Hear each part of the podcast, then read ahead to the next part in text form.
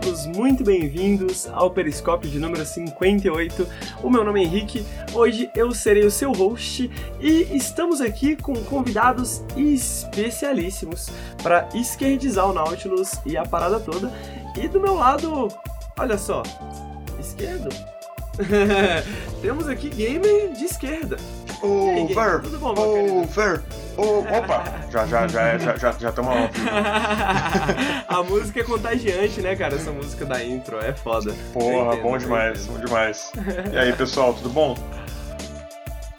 É, gamer, parece que está entrando de férias agora, meu amigo. Estou entrando de férias e, e, é finalmente assim uma, uma coisa que eu fico muito feliz que eu achei que nunca ia ter férias remuneradas, né? Mas como a Twitch hum. agora está no último mês aquele de auxílio streamer, né? Então aproveitei para fazer as horas que eu precisava fazer. Ainda tem algumas para completar que eu vou completar com a live de CPI segunda, né?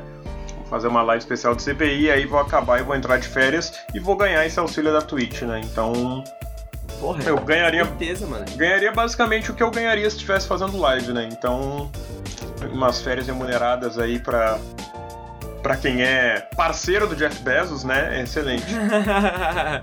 Não, mas porra, para produtor de conteúdo é muito difícil, né, cara? É uhum. É muito difícil ter, pensar em férias, né? No, no, Exatamente. Nas condições que a gente tá. É. Uma pessoa que sabe muito bem como, é, como é essas dificuldades também, que tá aqui do meu lado direito é o FHC de esquerda, né? Eu gostaria de chamar ele de FHC de esquerda porque quando a gente fez o último vídeo de jogos B lado de esquerda que o FHC participou, ah, eu chamei ele de FHC de esquerda nos comentários e muita gente ficou puta, né? então, como é que você tá, FHC? Boa noite, meu querido. Tô, tô muito bem, cara. O, o, pessoal não entendeu, né, a piada, não entendeu, achou que, eu, que a gente tava realmente falando do outro FHC, né? Então. Mas tamo aí. É, muito obrigado pelo convite. É, nessa quinta-feira que parece uma sexta, então tô muito feliz de estar aqui. Eu tô semana perdidaço. feriado, né? Cara, eu semana tô perdidaço. Eu acho que tem a semana do feriado. Eu também tô afundado em trabalho.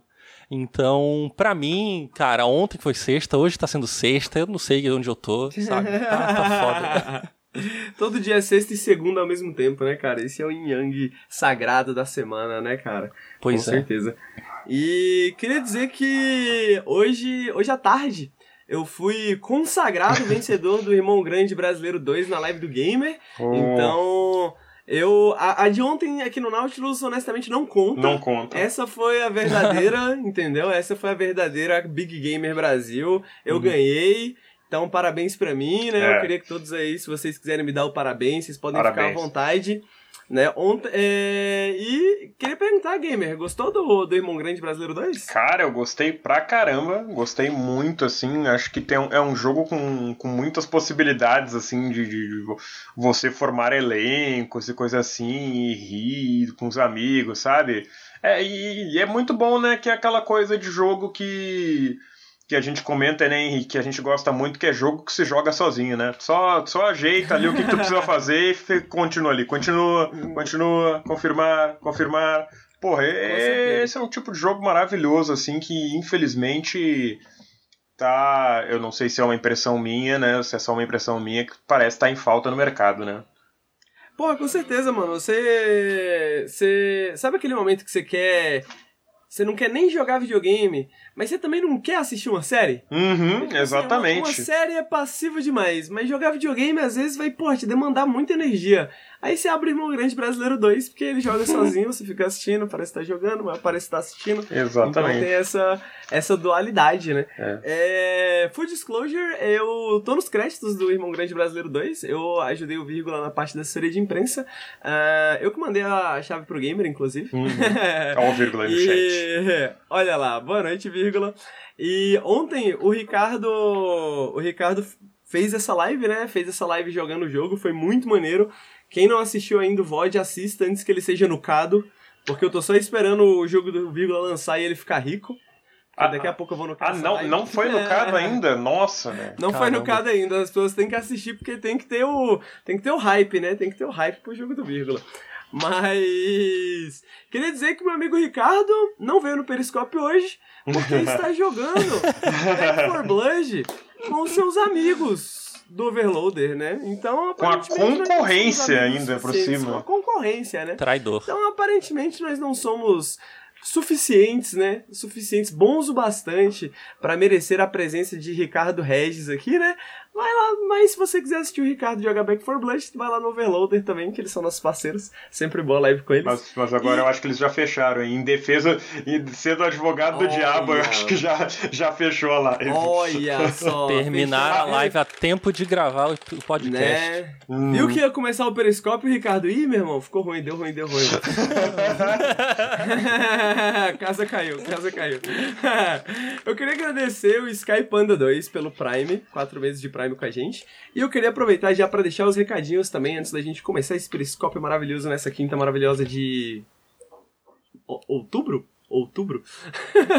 é, queria, queria dizer que o Nautilus ele só existe e ele só continua existindo pelo apoio de pessoas maravilhosas como Skypanda 2, que deixou esse Prime com a gente, pelo pessoas que apoiam a gente no apoia.se barra Nautilus ou no, no picpay.me barra canal. Então, caso você tenha interesse em ajudar a gente, caso você goste do nosso conteúdo, caso você esteja vendo esse podcast em casa ou assistindo aqui ao vivo na Twitch e queira apoiar a gente, qualquer quantia já ajuda muito a gente. E caso você não tenha possibilidade, Brasil, né? Que momento, né? Que momento para ser brasileiro, que momento para sobreviver de conteúdo na internet. Mas caso você não tenha condições financeiras para ajudar no momento, você pode sempre compartilhar o conteúdo que a gente faz aqui com as pessoas que você gosta, com as pessoas que você que você compartilha esse tipo de coisa, né? Com coisas que você gosta. E você também pode clicar nos nossos links de patrocinadores. Inclusive, o podcast de hoje está sendo patrocinado pela Promobit, que é um aplicativo muito maneiro que a gente usa aqui na, no Nautilus, inclusive, que ele lista vários descontos de várias lojas brasileiras, né? E você consegue sempre garantir que você vai estar tá pegando os maiores descontos a qualquer momento. Então, é uma ótima ideia você mandar exclamação Promobit aqui no chat, ou caso você esteja ouvindo o podcast, dá uma olhada na descrição, baixe o aplicativo, dá uma olhada se você está afim de comprar alguma coisa, ou se você está pensando em comprar alguma coisa no futuro, coloca na sua lista de desejos dentro do aplicativo que ele te avisa quando tiver alguma oferta maneira. Então, é um aplicativo que a gente acha que combina muito com o nosso público, a Promobit ajuda a gente há bastante tempo já, é um aplicativo muito maneiro, então é por isso que a gente está divulgando, se não fosse maneiro a gente não divulgava também, né? Tanto que a gente já recebeu, por exemplo, exemplo, sites de apostas, né? Falando assim, pô, público do Nautilus, será que o pessoal não quer entrar no esquema de pirâmide, não? A gente falou, pô, acho que dessa vez não. Quem sabe na próxima, quem sabe na próxima. Mas a Promobit é muito maneira, então é, baixe o aplicativo da Promobit, compartilhem nosso conteúdo com as pessoas que você gosta, cogitem apoiar a gente e muito obrigado também pelo Gamer de Mau Humor pelo primeiro Prime com a gente. Olha aí, a gente tem agora o Gamer de esquerda, Caramba. o Gamer de fascista e o Gamer de bom humor. Temos três oh. já, já é uma, é uma família. E, e, e todos parecidos comigo, né? Porque todo mundo me confunde com, com o Gamer Antifa e todo mundo fala que eu tô sempre de mau humor, então... Tá tudo bem, todo mundo sempre confunde o gamer antifa com você também. Exa exatamente. E vice-versa, né? Sim, vice eu, eu, eu, eu, tô se, eu tô sempre levando responsabilidade pela, pelas tretas que o gamer antifa arranjou aí, né? Mas é sobre isso, né? É sobre. É, não é sobre uma identidade, é sobre a classe, né? Hum, é sobre a classe gamers, gamers de esquerda, antifascista e de mau humor de todo o mundo. Univos. Univos. pois, gente, então, terminando os recadinhos, é, eu acho que a gente pode já tacar a bola pra frente nesse podcast aqui, porque a gente tem quatro joguinhos para falar hoje. A gente vai falar de Unsighted, que o FHC vai comentar um pouquinho aqui com a gente, depois Slay the Spire, com game de esquerda. Eu vou falar um pouquinho brevemente de SnowRunner, porque eu tive eu tenho muita coisa pra falar desse jogo, mas eu tive pouco tempo para jogá-lo. E depois a gente vai comentar, porque eu acho que todos nós estamos jogando e nos divertindo bastante com Back for Blood. Depois nós três aqui vamos comentar Back for Blood, então, né? Notícias quentinhas, né? Notícias quentinhas de jogos de lançamentos, jogos que acabaram de sair, jornalismo, né, cara? Jornalismo. Então, para começar, Vamos falar de um jogo brasileiro que saiu, que tá todo mundo falando muito bem. Um Metroidvania que inclusive apareceu no nosso vídeo de hoje, né? De Metroidvania sem Metroid. Uhum. Uh, um jogo que, pô, todo mundo que eu vejo tá falando muito bem, apesar de eu não ter tido a oportunidade de jogar ainda, e do gamer ter reclamado de uma das mecânicas que ele ainda não jogou também. Não sabe se é bom ou não. Mas ele já tá reclamando. Mas o gamer reclamar. o gamer reclamar de videogame é padrão, né? Nele não gosta de nada. Ô, Ricardo, ô, ô, Ricardo, sai do corpo do Henrique aí um pouco, tá? Para de CGzar aí, Henrique. a gente vai descobrir um pouco mais sobre essa mecânica que o gamer tem, né, tanto desafeto, né, mesmo sem conhecê-la, já não conhece, mas já não gosta. E o FHC vai explicar pra gente e falar um pouquinho mais sobre Unsighted. Conta pra nós, FHC, o que que está, já terminou Unsighted, tá jogando, o que que está achando? Cara, não terminei ainda porque a, a, a, vida do trabalhador precarizado, ela acaba, né, com o nosso tempo livre. Mas é, tô aí jogando Unsighted, ele tá disponível no Game Pass para quem tá interessado, então, o Game Pass tá se mostrando um serviço muito bom, né, ultimamente. E o Unsighted, ele é isso aí que tu falou, né? Um Metroidvania. E acho que a gente tá num período bom pra Metroidvania, né? Porque saiu aí Metroid Dread, temos Unsighted, é, recentemente teve Action Verge 2. Action né, Verge 2. Cara, os fãs aí de, de, de Metroidvania estão com o prato cheio. E Joguinho o... do coelho lá, né? Como é que era o Ah, é verdade. Qual do coelho? É, pô, teve o. O, o Lucas jogou até. Fist. Fist, é. Não viu esse ah, do coelho? Pô, dá uma olhada, é. parece ser bem legal. Putz. Se a gente for citar todos os Metroidvanias é, que o Lucas gostou esse ano, Fist, tem Grime, tem é, Tales of Iron, que eu não sei se é um Metroidvania, mas ele parece ter uma pegada um pouquinho. Ender Lilies. Tem, tem Ender Lilies, né? Putz, tem muitos jogos mesmo que o Lucas gostou esse ano. Que só, só dos que o Lucas gostou, não tô nem falando dos que ele não gostou. É só os que ele gostou. Tem muito Metroidvania. Mas tem algum jogo que o Lucas não gosta? Pô. É, o, o, Lucas é o anti-gamer de esquerda, né? Exatamente, ele, ele, ele, é o contrário, ele gosta de tudo, impressionante. O Project Zomboid. o Lucas não gostou, não. Pô, da, daí dos que é bom ele não gosta, né? Impressionante. Caralho. Ah! tá aí, Lucas, tá aí. Fica, fica a mensagem, fica a mensagem. mas tá aí, mas realmente. Desculpa, desculpa te interromper. Muitos, imagina. Muito, muitos, muitos é, Metroidvanias esse ano mesmo, né?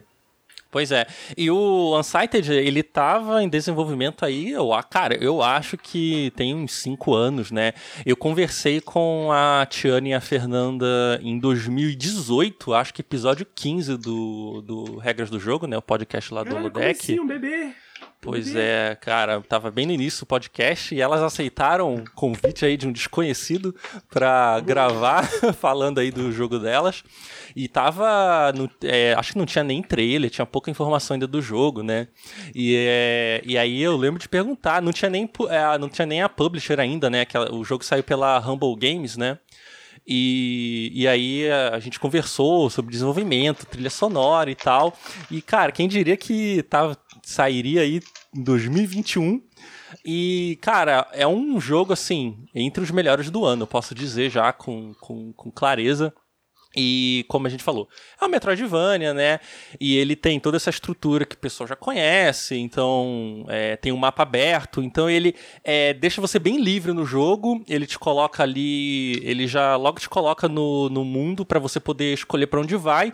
É, tem várias, várias formas de quebrar a progressão dele. A Tiane já falou várias vezes no Twitter também que ela quer deixar o jogo bem chamativo para speedrunner, né? Então ele tem várias formas de você quebrar o jogo e poder terminar ele.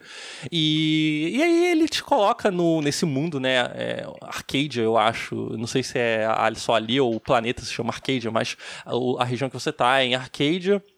E tem essa. É, a, a história dele é que os humanos criaram os, os, robôs, né? Os autômatos e um cometa caiu e a partir desse cometa ele é, trouxe uma é, espalhou uma energia que dava ciência a esses autômatos, né? E aí a partir disso eles entraram em guerra com os humanos. E é daí que vem a, a mecânica que o gamer de esquerda odeia, que é a, a questão do, do tempo, né?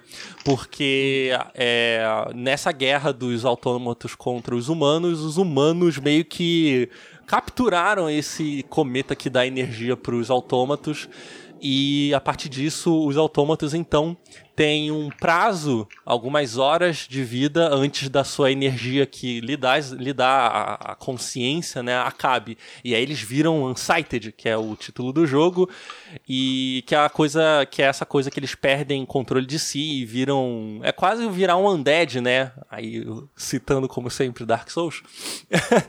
e aí você, e aí você você, você o, o, mapa inteiro é ocupado por esses robôs que viraram sighted, né? e, e aí, a partir disso, você tem que capturar cinco, cinco cristais, cinco, cinco cristais que estão espalhados pelo mapa para você conseguir chegar no final do jogo e vencer, né? Aí, ele tem. E assim, eu acho que a coisa mais impressionante desse jogo é o número de mecânicas e a consistência dele, sabe? A, o trabalho que, que a Tiana e a Fernando fizeram, ele é incrível pra uma coisa assim. Que você bota duas pessoas para fazerem isso e você vê que assim o escopo, o tamanho da coisa, ela é absurda para duas pessoas fazerem, né? É, é, tipo quando a gente fala do, do Hollow Knight, né? Que é a equipe pequena também que fez aquele jogo gigantesco. Porque tem muita mecânica, é muito, seria muito fácil o jogo não funcionar com a quantidade de coisas que ele te oferece, né? Então, cara, tipo, ah, o Metroidvania e tal, você tá livre para andar no mundo, para ir, voltar, para escolher o caminho que você quiser. E aí, ao mesmo tempo, ele tem essas diversas opções de atravessar o mundo, né? E diferentes mecânicas. Então ele tem o, o, o gancho, né? Ele tem é, armas de gelo, você consegue brincar com essa coisa dos elementos, né? Ele não tem a parada interação física né, entre os elementos, mas você tem armas de gelo, armas de fogo. E aí você tem o, o que eu acho, o que eu mais gosto desse jogo é o peão, né? É muito legal a ideia do peão, né? A pessoa que cresceu jogando Beyblade, né? Porque hum. tu, tu, usa um peão para atravessar uns, uns, trilhos e você usa ele também para quebrar alguma, algumas paredes para te dar acesso a novas áreas. Então, você tem a lei do peão, do, do, do, gancho, você tem também outras mecânicas que você vai desbloqueando, e isso vai te dando toda uma, uma possibilidade de explorar esse mundo de formas diferentes. E como são muitas coisas diferentes, né? Dá pra ver pelo trailer aí que tá rolando aí pro pessoal assistir. Cara, é empurrar caixa, é é, tem as mecânicas com. Tem também a coisa da, da fada, né? Que lembra muito Zelda. Que é a. Só pra deixar claro, ô, ô, Fernando, não tá rodando o trailer, tá rodando um vídeo de um canal que eu conheci através de uma live do Ciro Games, um tal de Nautilus. é, o Ciro Games apresentou esse canal aí, eu fiquei muito interessado, parece ser legal, parece ser legal. Olha aí, né? Ciro Games. e... Lucas fez um vídeo de Unsighted, né? Então quem quiser dar uma olhada depois. Uhum. E ele tem muitas dessas brincadeiras, assim, com empurrar caixa, subir. É, e aí ele tem o, o, Outra coisa muito útil também é o Shuriken que você usa para ativar, é, sei lá, manivela, né? Essas coisas assim que você consegue é, ativar plataformas. E aí tem a arma de. Eu tô, eu tô, ainda bem que o trailer tá rodando aqui, porque eu tô com muita dificuldade de lembrar todas as coisas que tem. Mas aí, exatamente, é. ó, tem a, a, arma de gelo que você cria plataformas na água. Então, assim, são coisas muito, muito diversas que ele permite que você consiga acessar áreas diferentes e aí também quebrar a progressão, que é o que a, a Tiane gosta muito do, dos speedrun, né? E você consegue então chegar a áreas diferentes e tem uma variedade grande de personagens, e eu acho que a contribuição mais interessante que tem, que acho que deixa de. Que transforma a experiência do combate também uma, num combate muito rico é o parry, né? E aí quem, quem gosta de Dark Souls, parry é uma coisa muito boa. E você consegue trabalhar com parry em todos os personagens, até os bosses, né? E ó, o game de esquerda não consegue, né? não pode falar de Dark Souls, mas, né? É, o... Tu falou pra provocar, tu sabe que tu falou pra provocar. mas inclusive tem alguns chefes que me lembram. Me lembram bem de perto, assim, alguns chefes do. do Zelda, né?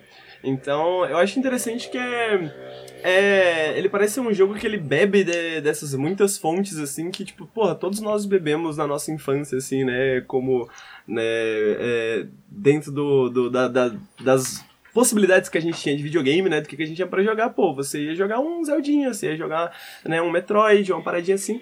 E só que ao mesmo tempo ele parece isso que você falou, né? Ter essa diversidade muito grande de coisas que eu não lembro de ter em outros jogos. Tipo, não lembro nenhum jogo que tenha tanta coisa ao mesmo tempo, sacou? Tipo, várias coisinhas eu consigo. Ah, isso aqui veio de tal jogo, isso aqui parece aquele jogo lá, mas nenhum que faz tudo isso ao mesmo tempo, né? Sim, total. E outra coisa também, né, que é, nessa questão do, do tempo é, que vai diminuindo, e aí o, o, todos os NPCs eles têm um prazo, né? Então, eles estão. Sempre que você conversa com eles, sempre falam alguma coisa assim. Ah, não, porque é, os humanos, a gente tá em guerra com os humanos, né? Mas é, o nosso tempo tá acabando. E aí você tem o NPC que vende armas, o que faz upgrade e todos eles falam assim: ah, meu tempo está acabando, mas é, se eu tivesse tempo, é, eu poderia terminar tal projeto. Então, cada um desses NPCs, eles têm melhorias significativas para o jogador, né? Então, é, o Unsighted tem um sistema de chips igual o Nier, né? Que você vai implementando esses chips e dão, melhor, dão melhoras, é, é, melhoras que ficam sempre ligadas.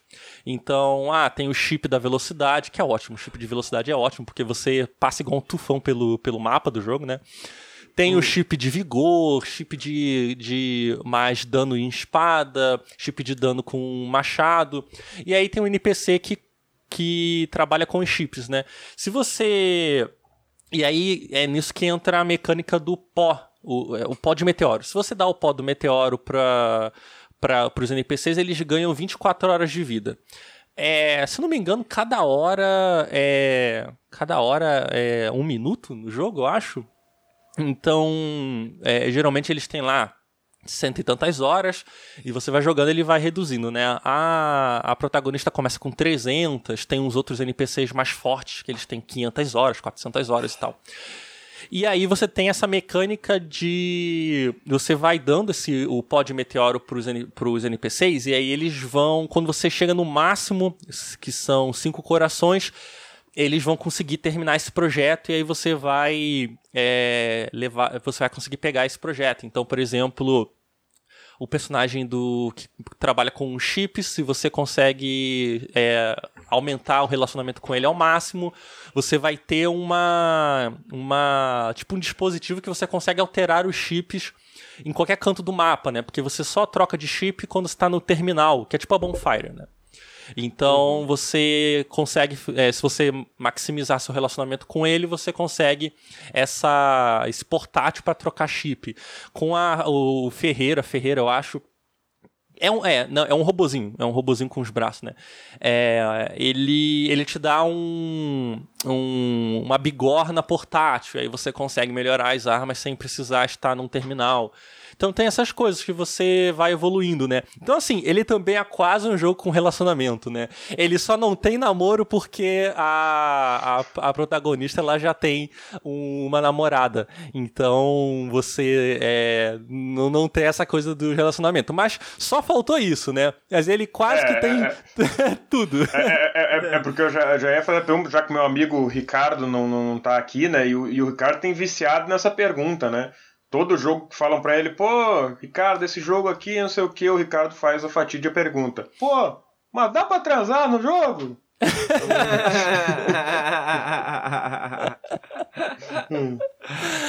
é, mas, é... É um, mas, é... um, jogo monogâmico, então, o Doca é, falando. Pois é, é um jogo monogâmico. E. e... Caralho, essa coisa de monogamia. Que monogamia mata, né? monogamia mata. É, não, não, é, não, é, à toa que todos os personagens do, do jogo morrem com Estão morrendo. Tempo, né? tá vendo só? Pois é. As pessoas não veem. pois é, mas e aí falando que como ele tem relacionamento, tem quase joguinho de relacionamento também, ele também tem o que todo RPG deveria ter, que é pesca. Tem minigame de pesca e não precisa se preocupar com isso, porque durante o minigame o tempo não passa. Porque o, o, o, robô peixe que te explica como pescar, ele fala que quando você pesca é como se o tempo não passasse. Então, quando você está pescando, o tempo não passa. Olha que beleza. ela, ela, inventou a explicação só para pessoa poder jogar o, o, joguinho dos peixes, não? Que, que é justo, é. totalmente justo. Pois é, porque todo jogo que se preze tem pesca, né? Então. É, é bem útil. E aí você. E, e, e, como ele é um jogo preocupado com o meio ambiente, você ir, né, com não matar peixes, você pesca lixo é, no mar e que é usado para é, fazer itens no jogo e limpar os oceanos. Então, é, bem, é isso aí. Mas é, não sei, é, falei, falei, eu, eu falei de uma forma bem meio confusa, eu acho, de Unsighted, mas é, eu acho que é essa a minha experiência. Eu não consegui terminar ainda, como eu falei, tô ocupadíssimo trabalhando. Mas é, cara, mecanicamente, os controles, é tudo muito bom, muito polido. Eu. As, cara, assim, eu não encontrei nenhum bug, cara. Eu, eu, não sei se o pessoal aí jogando achou bugs e tal, mas eu não encontrei nenhum bug ainda. Ele é muito gostoso de jogar, andar pelo mapa é muito bom. Ele tem o usual jump, toda aquela coisa, sabe, que você você consegue, ah, cheguei aqui num, num, num, num, caminho aqui que eu não sei para onde ir, você consegue dar um jeito de às vezes atravessar e quebrar o, a progressão. Então, cara, é um jogo muito gostoso de jogar, ele é muito responsivo, vou, controlação vou muito boa. Pra, pra hum. te interromper um segundinho, porque eu queria fazer uma pergunta sobre exatamente isso, a questão da, do sequence break, né? Que é um termo que é, é, é, quase meio. É quase. quase associado diretamente a Metroidvanias, né? Porque o Metroidvanias, eles são esses. Esses é, essa sensação de um mapa aberto, mas você tem esse, esse, essas barreiras, né, que te impedem de passar, uma, é, que você precisa de uma habilidade, ou alguma coisa do tipo. E para mim também sempre foi, né, uma das grandes diversões do, de jogos assim, é você ficar procurando um jeitinho de, de estragar aquilo que o dev pensou, né, é, encaminhou você para fazer. Mas uma das coisas que eu li bastante de Unsighted é sobre isso, né, sobre que o, o, o jogo permite essa, né, ele motiva você a ficar procurando essas ideias, né, para você ficar procurando essas coisas. E aí eu queria saber mais abertamente assim, Uh, uma das coisas que eu acho que define Metroidvanias para mim é qual que é a sensação enquanto você tá explorando. Porque eu acho que isso muda muito de Metroidvania para Metroidvania, né? Por mais que a gente fale muito de exploração, em alguns Metroidvanias você se sente perdido e frustrado enquanto você tá tentando explorar porque você não consegue achar o caminho. Em outros você, pô, tá sendo recompensado por mais que você erre o caminho, então você não se sente tão frustrado. É, como que você sente que é essa tua experiência assim no Unsighted? Cara, então, ele tem. Primeiro, ele tem um clima meio melancólico, né? Porque essa coisa que todo mundo tá morrendo e tal. É. É tipo. É meio que. A, é, lembra um pouco a melancolia do Hollow Knight, mas não do mesmo jeito, né? Mas o. O que, que foi? O que, que foi, Gamer? Eu achei que tu ia falar de novo. Nossa, é tipo Dark Souls. É. Né? Ah, melancolia do Dark Souls, né? aí, aí, quando ele falou Hollow Knight, uau, não, não, mas é. Ele tem. A progressão dele é muito. É muito boa, porque ele te limita alguns acessos, porque, por exemplo, tem um inimigo muito, tipo, muito forte no jogo, né? Que é um monstro é, de uma gosma preta com os olhos, né? Que ele é gigante, ele vem e te bate. É, mas tem, tem um jeito de você derrotar ele e tal se você conseguir descobrir aí, consegue derrotar ele e avançar em algumas áreas. Mas fora isso, é, o, o jogo ele meio que tá livre para você ir para qualquer canto.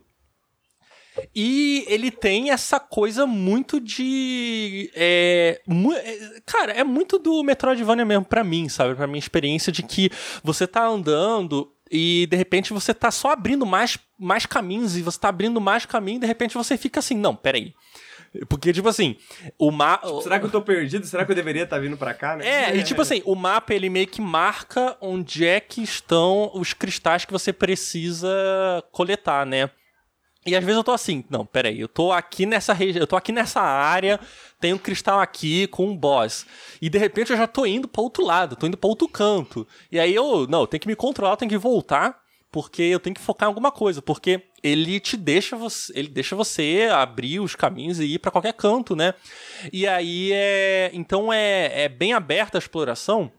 E eu sinto que se eu não me concentrar num objetivo, eu vou começar a rodar o mapa todo e começar a coletar item. E, e como eu falei, o combate é muito gostoso. E vai todo mundo morrer, né? Porque as pessoas têm um timer, né? Então, tem isso também, né? Coitada. Eu acho que é, eu acho que é com todo mundo, né? Mas a, a, a, primeira, a primeira personagem que, que ameaça morrer é uma senhorinha que fica que ela te dá é engrenagem, né? Uma, uma outra mecânica do jogo são as engrenagens que elas te dão é, melhorias temporárias. Então, se você pega a engrenagem cara, por isso que esse jogo às vezes tu pode quebrar ele completamente, que é assim. Ele tem a engrenagem de defesa. A engrenagem de defesa, ela te dá é, você pode levar três golpes e não sofrer dano. Se você maximiza seu relacionamento com essa, essa velhinha, ela te dá um chip que você consegue melhorar os, o, o, o status das engrenagens. Então, assim, você tem quatro espaços para engrenagens. Se você quiser, você pode fazer quatro engrenagens de defesa, ligar o chip de melhoria das engrenagens e botar quatro engrenagens de defesa. E se você for lutar com o boss, você vai, você vai poder tomar é, 16. É, você vai poder levar 16 golpes e não vai sofrer nenhum dano sabe? Então, assim, você pode quebrar completamente a, coisa, você pode ficar invencível, né? E aí você ainda bota outros tipos de, de dano com outras armas e tal, e aí é granada de congelamento e tudo mais. Então você, cara, você destrói o jogo. Então ele tem, Legal, tem muito disso. E, e aí acho que. É, mas aí muitas vezes você tá é, explorando o mapa, aí vem um pop-up assim embaixo da tela e ah, não sei quem está com menos de 24 horas de vida e logo mais vai morrer. E aí você, ah não, peraí, então vou voltar lá para pro vilarejo, vou conversar com o pessoal e vou dar o pó do meteoro para é, é, para pessoa não morrer. Só que chega um tempo que todo mundo começa a, a morrer, né? Eu tive uma experiência engraçada porque eu eu tava. Eu... Fora de contexto, isso é muito bom, né? É, todo mundo começa a morrer. Eu tive uma experiência engraçada com isso. É, é, pois é, né? E aí, cara, eu, eu tenho mania de jogar ouvindo podcast, né? E aí, jogos assim, tipo Metroid. Cara, eu, pô, eu boto o jogo e ligo um podcast, né? E aí eu fico lá jogando sem prestar atenção. E, cara, eu passei, tipo, quatro horas e eu não tinha. Eu derrotei só dois bosses, né? E aí chegou num ponto em que tinha assim. Eu, eu fiquei desesperado, porque eu maximizei meu relacionamento com essa senhora para ela conseguir me dar o chip do, das engrenagens, né? E aí eu tinha. É, não tinha mais, é, mais pó, é, o pó do meteoro. Cara, e aí eu cheguei, e aí de repente assim, bateu, sério, seis alertas de NPCs morrendo. E aí, além disso, a, a fadinha também tava morrendo. E aí, cara, eu cheguei num ponto em que todo mundo ia morrer. E eu, tam eu também tava com 90, 90 horas sobrando pra minha personagem, né? E aí eu, cara, fudeu. É, não tem mais pó de meteoro. Todos os NPCs estão morrendo e eu só peguei três cristais. aí, eu, aí eu fui lá e eu recomecei o jogo. Pronto, eu vou recomeçar o jogo. Nessa hora o gamer já largou. Hora... Pois é, nessa hora o gamer já largou.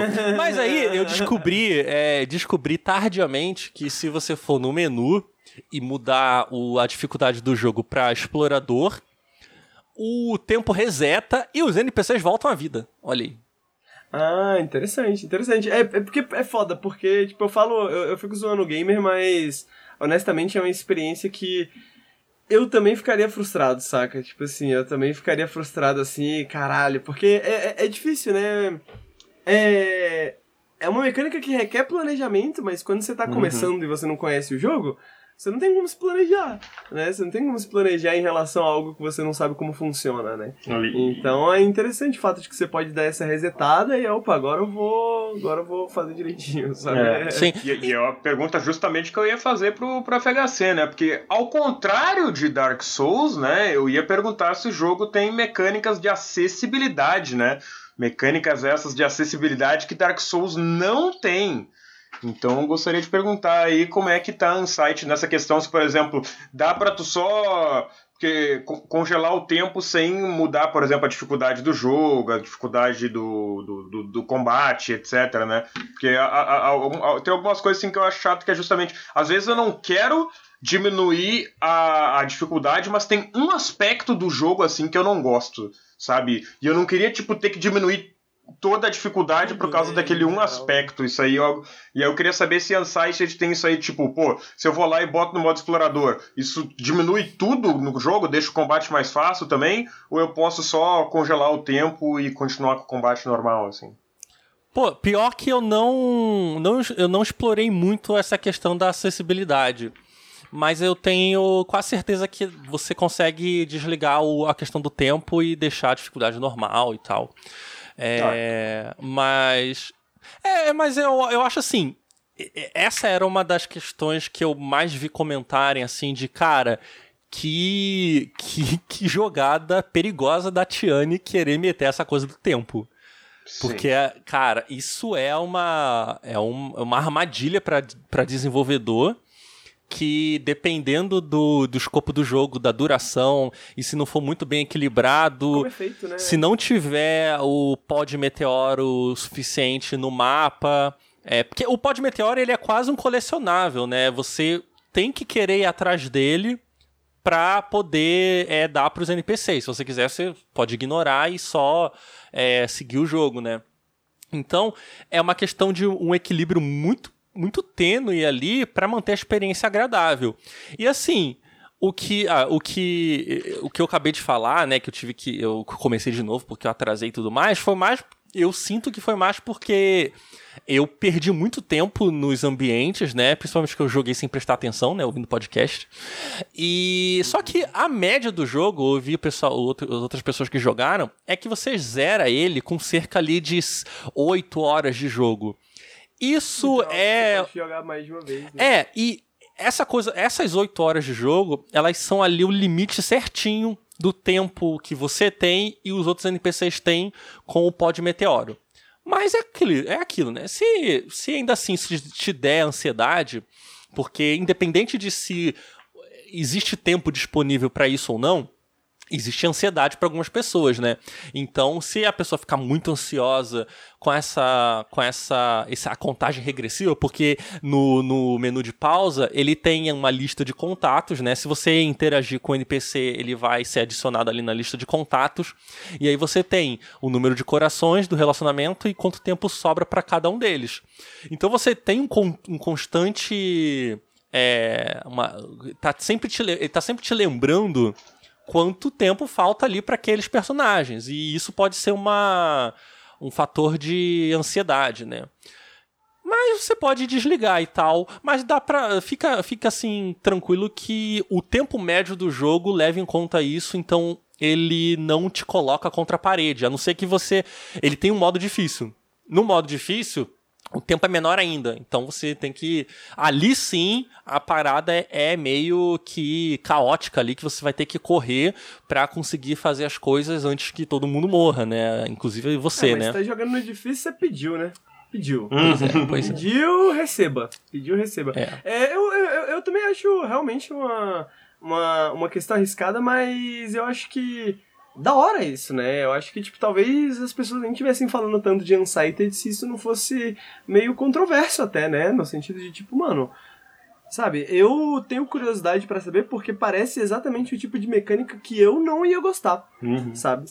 Mas é, eu sinto que, pelo que eu escuto as pessoas falarem, parece que justamente esse equilíbrio é feito de uma forma que eu quero ver como eles fizeram isso, né? Como, como elas fizeram isso, como que elas mandaram, é, usaram essas ideias, assim, porque eu tô curioso, né? Eu tô curioso, independente de, de achar, porque eu acho que pode ser muito, dá, me dá ansiedade bastante, ainda assim isso tá me deixando muito curioso, né?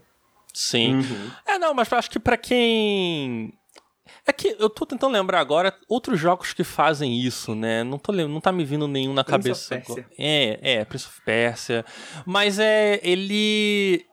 Ele, te, ele tenta. Ele coloca esse tempo, mas ele tenta ser bem tranquilo pro jogador, sabe? Ele tenta não criar uma, uma situação de desespero, né? Meio que. To... Do Prince of Persia? Depende de quantos anos você tinha. Não, não, não. Eu tô falando, tô falando do Unsighted. ah, tá. Majora's Mask. É, Majora's Mask também. Mas ele, ele meio que tenta te acalmar sobre isso, né? Eu, eu acho engraçado que o, o, os robôs, eles estão todos é, todos eles aceitaram a morte, né? Então. eles meio que falam assim: é, o tempo tá acabando, mas tudo bem, né? E tal, não se preocupa não. Eles falam bastante desses temas, né? Desse tema, tipo, não dá pra salvar todo mundo, a gente tem que, né, algumas coisas. É. Né, acontecem, né? A vida é foda. É, mas assim, eu sou uma pessoa ansiosa, né? Eu, eu, eu sofro de ansiedade e tal, e e, e, e, essa mecânica não me trouxe ansiedade, né? Mas é, é para as pessoas que sentem ansiedade com esse tipo específico de mecânica, né? Dá para desligar e tal, mas fica tranquilo que o jogo, o jogo no normal, né? Que é no modo normal, ele meio que te, ele te dá é, ele te dá formas suficientes de você lidar com isso e dar mais tempo aos NPCs.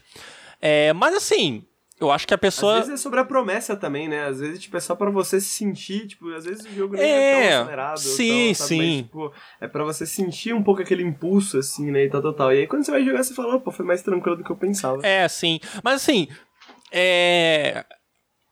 Mas tem que ficar claro que pelo menos alguns personagens vão morrer ali, sabe? Não dá para salvar todos. Eu acho que ele tem. É, é, por isso que é um equilíbrio muito tênue, né? Ele tenta. Ele te coloca sob esse, nessa pressão desse tempo, dá as ferramentas para você estender esse tempo, mas ao mesmo tempo não dá para salvar todo mundo. Então, cara, é, é Cara, sei lá como é que a Tiane fez isso, mas é um equilíbrio no ponto, assim, no é. ponto, sabe? E, e, e, é interessante porque entrando. O Unsighted me faz pensar nessa ideia que a gente tem. E o, o Brendan Cale, né, que é um teórico de Game Studies, ele fala bastante sobre essa ideia muito masculinizada dos videogames que vem dos hackers, né? Que é dessa parada de você dominar o jogo, né? Então, tipo assim, putz, é, é, é quase antitético pra gente, assim, conseguir pensar, porra, um videogame onde você tem um, desafios mas você não consegue vencer todos, tá ligado? Você não consegue fazer tudo, você não consegue dominar o jogo, sacou? Tipo assim, no final das contas você vai perder, é, é só que algumas coisas você vai poder escolher, né? Aonde que você vai perder, mas você é obrigado a perder, né? E, e eu acho que isso vem um pouco da nossa dificuldade de aceitar isso também, né? A gente não tá acostumado com essa obrigação, né? Tipo assim, porra tem que aceitar, tá ligado? Aqui você tem que aceitar. É um jogo sobre aceitar, né? Aceita que dói menos. é, nas, nas, nas, nas, próximas runs, né, que ele tem. Ele tem alguns finais diferentes, né? Ele tem umas opções até de final, final ruim, né? E nas próximas runs com, com New Game Plus e tudo mais, o jogador provavelmente consegue terminar com todo mundo vivo né? Isso aí seria uma primeira experiência onde alguns vão morrer, entende? Mas na próxima que você vai querer rejogar, provavelmente, é, aí isso é diferente. Então, eu, eu diria que essa pressão do tempo, ela é só na primeira experiência de jogo. E aí, depois que você abre novas possibilidades, você tá dominando essas mecânicas, aí já é um jogo completamente diferente, sabe? Então, é um jogo de muitas possibilidades, cara. Eu acho que é, é muito legal ver que depois de todo esse tempo a Tiana e a Fernanda conseguiram criar uma experiência tão coesa e tão rica, cara, que a gente consegue dizer que é um dos melhores games do ano, né? E, e, é uma coisa muito positiva da gente ter isso depois de tanto. Uma recompensa, né? De, depois de tantos anos de trabalho delas, a gente acompanhando tanto tempo, né? Porra, Muito interessante, muito interessante. Eu tô. Eu, eu, eu, eu não sou muito de Metroidvanias, mas eu tô cada vez mais curioso com o Unsighted. Uhum. Então, é, é, essas mecânicas, eu acho que pra mim é isso. Faz tempo que eu não sinto tanta curiosidade com um jogo de um gênero que não é um gênero que me chama tanta atenção, sabe? E eu acho que é justamente por causa desses riscos, né? Que, que elas tomaram na, no desenvolvimento do jogo e, putz, muito tempo mesmo, né? Desenvolvendo.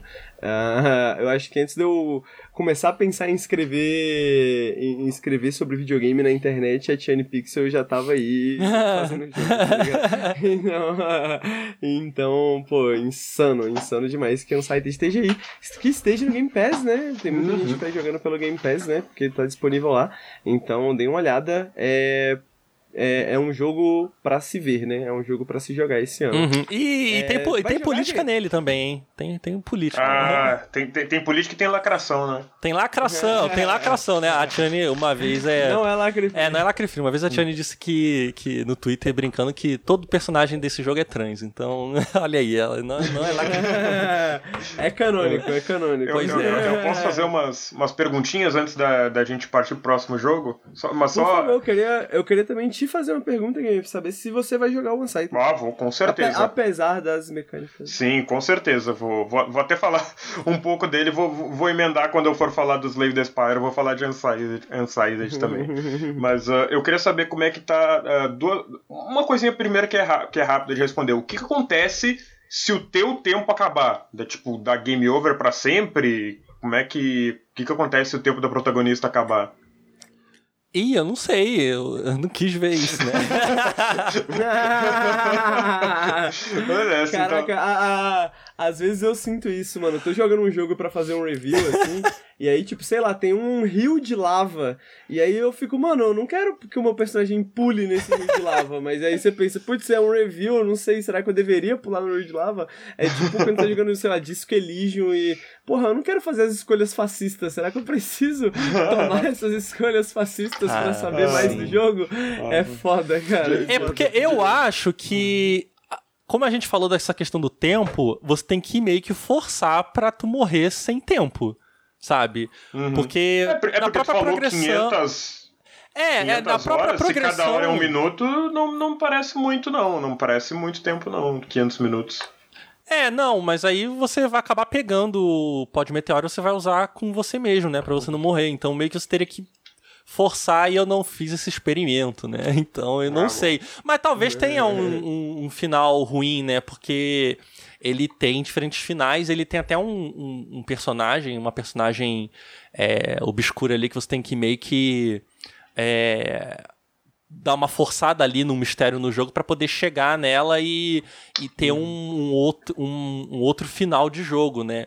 Então, ele tem vários finais e provavelmente, é, sei lá, morrer com e não ter tempo é um dos finais. Eu, eu diria que dá para perder o jogo é, acabando o tempo. É, é porque aí é foda que não dá nem pra fazer o save scamming, né? Porque tu vai, vai fazer um save scamming e vai morrer de, de falta de tempo de novo. Então, tipo, eu fiquei curioso justamente nesse sentido. E, e outra coisa que eu queria gamer... perguntar. Opa, pode falar aí. O, game, o gamer nem jantou já tá pensando no save scamming. ah, jogo que permite save scamming é vida.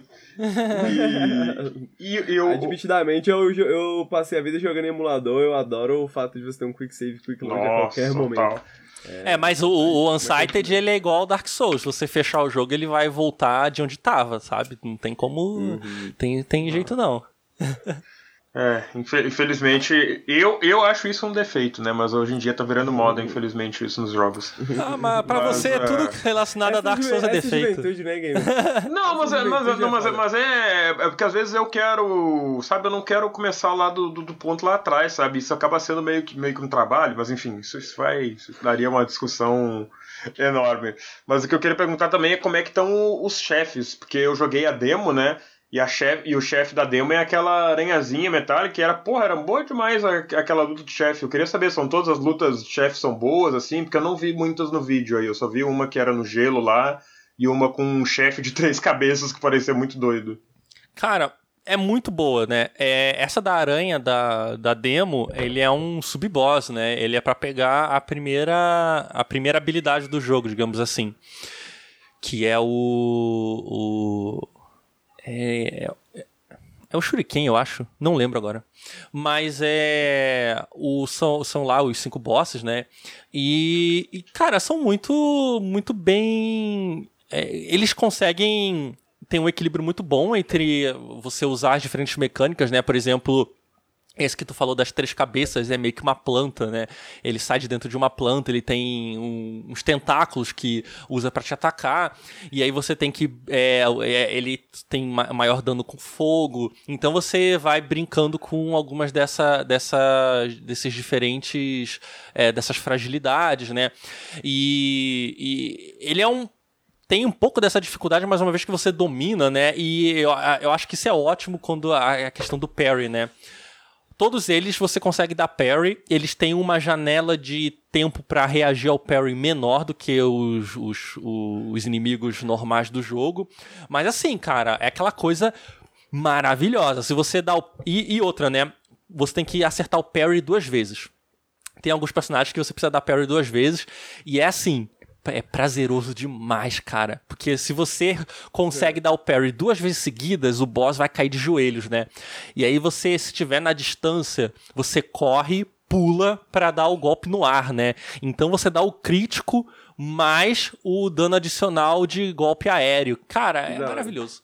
Então. Ele, ele de certa. Unsighted, de certa forma, me lembra um jogo japonês, assim, de uma forma elogiosa, né? No sentido de parecer esses jogos que são tão saturados de mecânica, assim, que você tá sempre descobrindo uma coisinha nova, assim, né? Tipo, parece ter muita coisa para você, tipo, explorar e brincar e falar, mano, será que isso aqui funciona, né? Será que tem alguma coisa aqui que dá para mexer, que dá para fazer e tal. Isso é muito interessante. Sim, é. E o, o, os bosses têm muito de summonar inimigos, né? Pra, pra ele desviar sua atenção.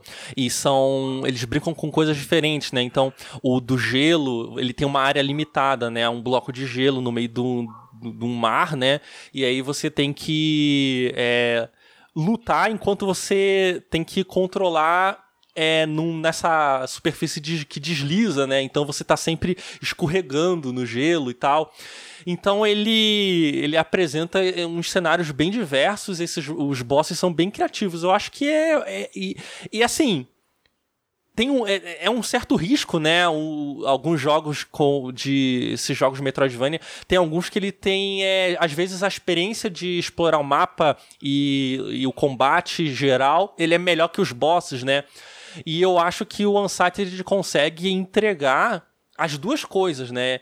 E principalmente com essa variedade de mecânicas, o, o, você consegue ter uma, um combate com os bosses muito satisfatório, sabe? É uma coisa que não se vê em muitos jogos. Geralmente você tem essa coisa, ah, o boss é menos divertido do que o resto do jogo, ou o boss é melhor do que o resto do jogo.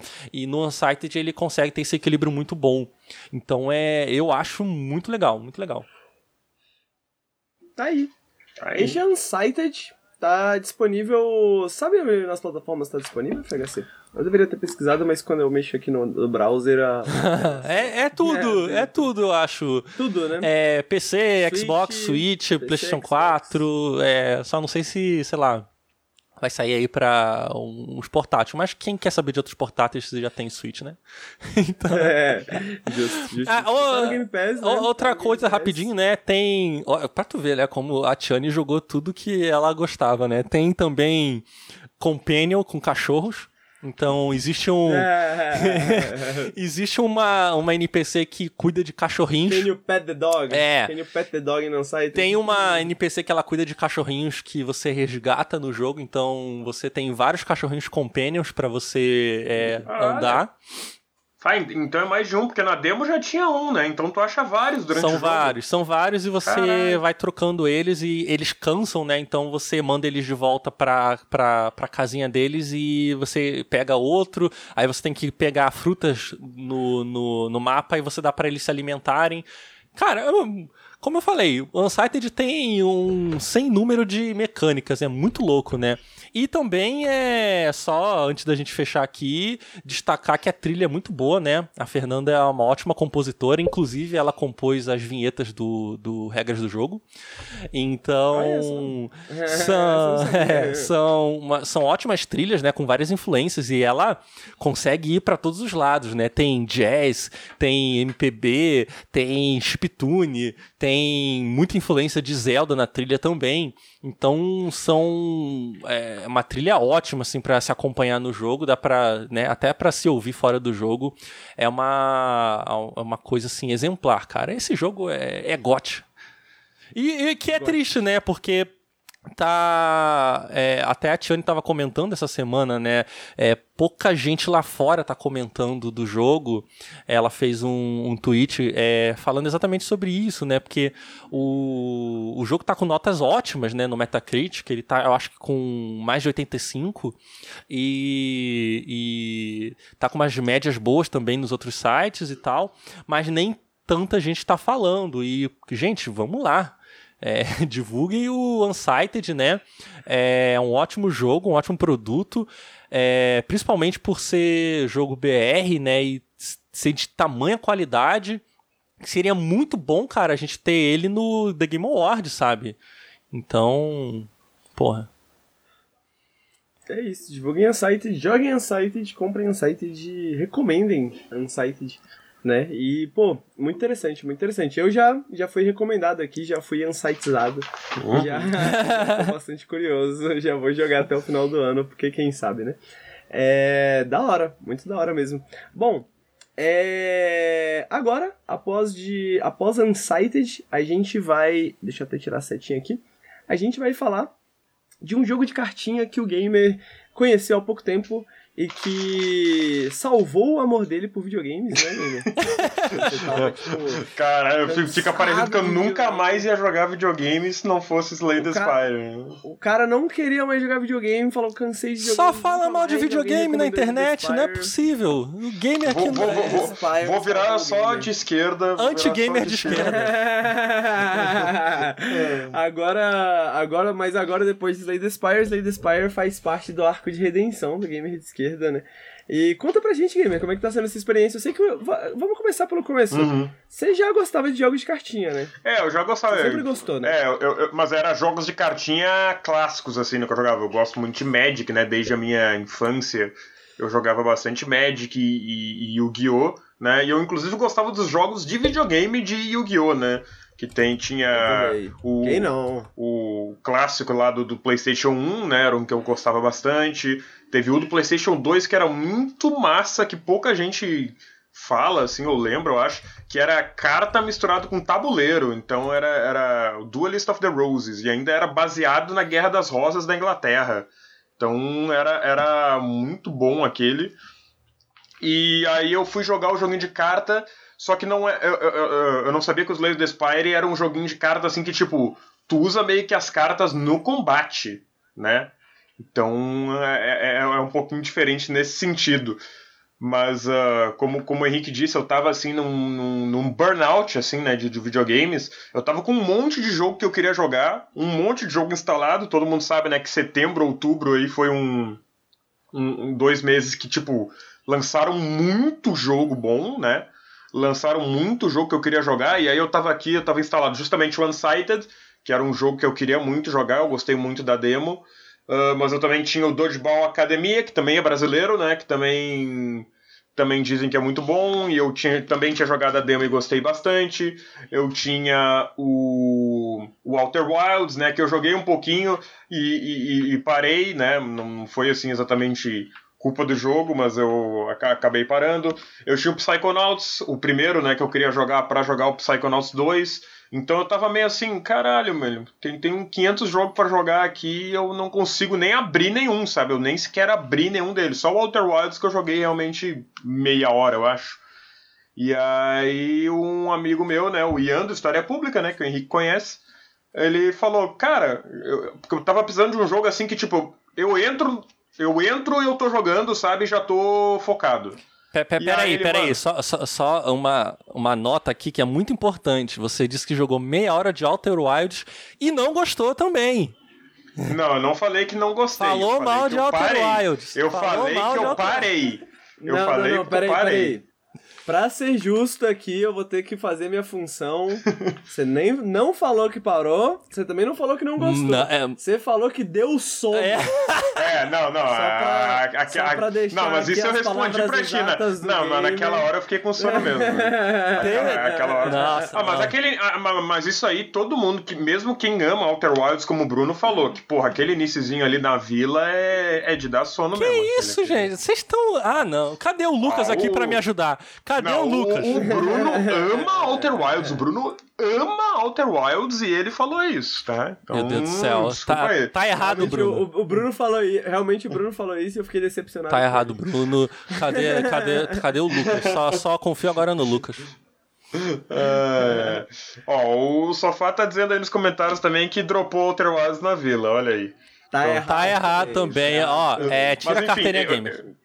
Eu, eu, eu, pretendo voltar pra Outer Wilds, tá? Mas uh, não, não no momento, assim. Tem que ser um momento que eu tiver bem de boas, assim, bem com a cabeça certa.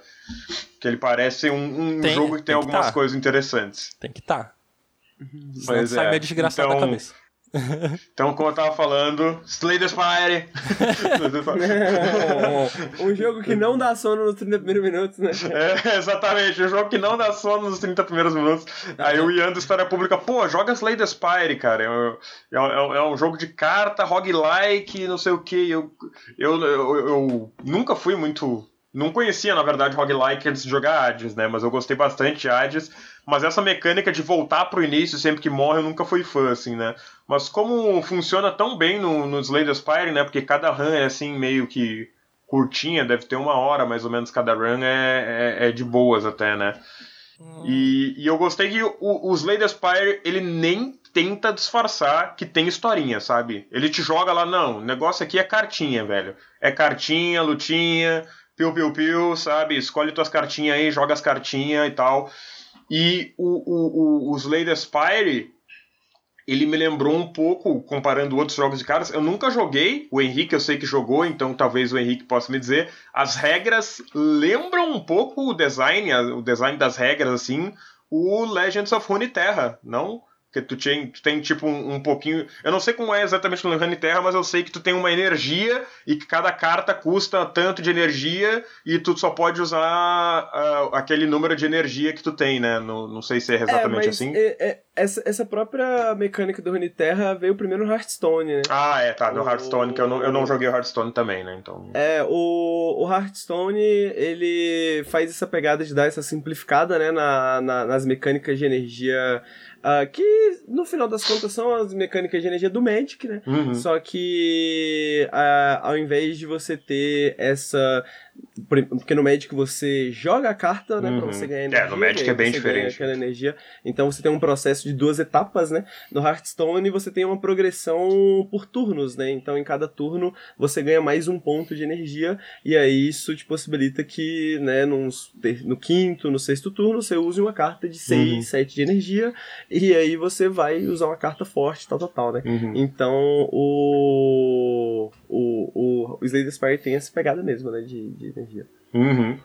Só que, a diferente do Hearthstone ou do Runeterra, ele não tem a progressão de energia. Sim. Ou pelo menos não por turno, né? Você tem três. Tem três e, e acabou. acabou. Se tu não usar as três, tu. Cartas, né? Se tu não acabar as três, tu zera e no outro turno tu tem três de novo. Né? Não tem seis. Exato. Então, mas, mas tem relíquias, né? E isso é uma coisa bem interessante no, no jogo. É que essas regras, todas as regras, basicamente, eu acho, de Slay the Spire, elas não são universais. Né? Tipo, tudo pode ser mudado por uma relíquia ou uma carta, sabe? Relíquias são itens que tu, tu, pega no jogo e elas têm efeitos assim. Então, por exemplo, uma relíquia tu pode pegar é justamente você agora conserva energia entre turnos. Então agora, se tu não usar esses três de energia, no próximo turno tu tem seis, né?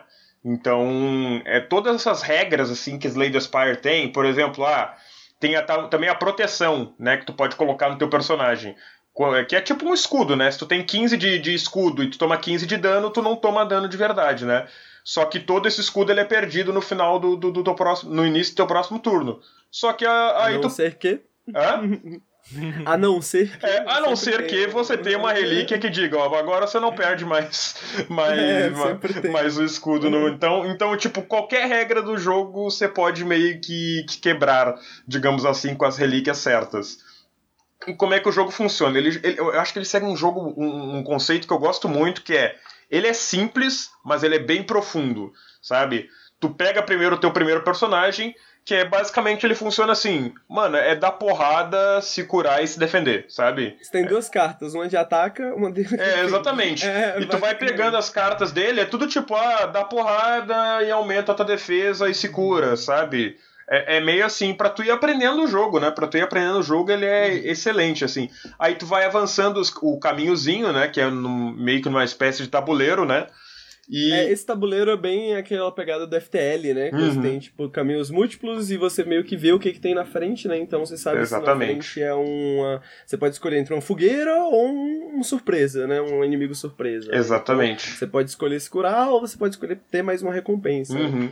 É, porque justamente essas relíquias que eu falei que mudam as regras, que são muito importantes, tu só pega ela, ela em três momentos. Que é quando tu pega algum ah, monstro de elite, que é normalmente que é bem. que tá ali no mapa como um, um bichinho chifrudo, né? Ah, tu pegando baús, né? Que são bem raros, assim, tem um ou dois, assim, no máximo, por mapa. E, e tu enfrentando o chefe final, né? Porque todo chefe final tem, tem um mapa e aí tu escolhe entre três relíquias. E essas relíquias variam muito, assim, elas são muito variadas. Elas vão, tipo, ah, te dá proteção no, no terceiro turno. A cada 10 ataques, o teu, teu décimo ataque causa dobro de dano, sabe? Então tem. Pra, pra combar isso aí é, é bem interessante. E tem É, tem, tem, tem umas relíquias que às vezes parece que não fazem nada, mas dentro Sim. da build certa ela é tipo assim, perfeita. Sim, exatamente. é. Tem uma relíquia que, que é justamente foi, foi meio assim, quando o pessoal, eu tava jogando em live, assim, o pessoal, mano, pega essa relíquia, é muito boa. Eu, mano, que boa, velho, é uma merda isso aqui. Porque o que, que ela fazia? Ela te dava o status de confuso. E aí, o que, que é o status de confuso? Que é toda vez que tu compra uma carta, o custo daquela carta vem aleatório de 0 a 3. Ou seja, uma carta que custa 3 agora pode custar 0, mas uma carta também que custava 0 podia custar 3. Então é uma carta meio alto risco e alta recompensa, né? E aí, só que ela também te dava possibilidade a cada todo turno tu compra mais três cartas. Ou seja, tu tem possibilidades maiores de ter cartas fortes com um custo baixo, assim. Então ela funciona muito bem em decks que já tem um custo alto, né? Então, pô, às vezes tu joga uma carta roubada, assim, a custo zero ou a custo um, sabe? Que normalmente tu custaria três ou quatro. E aí o pessoal, pô, pega essa. Eu, pô, não é- mas é ruim essa, mas ok, vou pegar. E, mano, montei um deck roubado.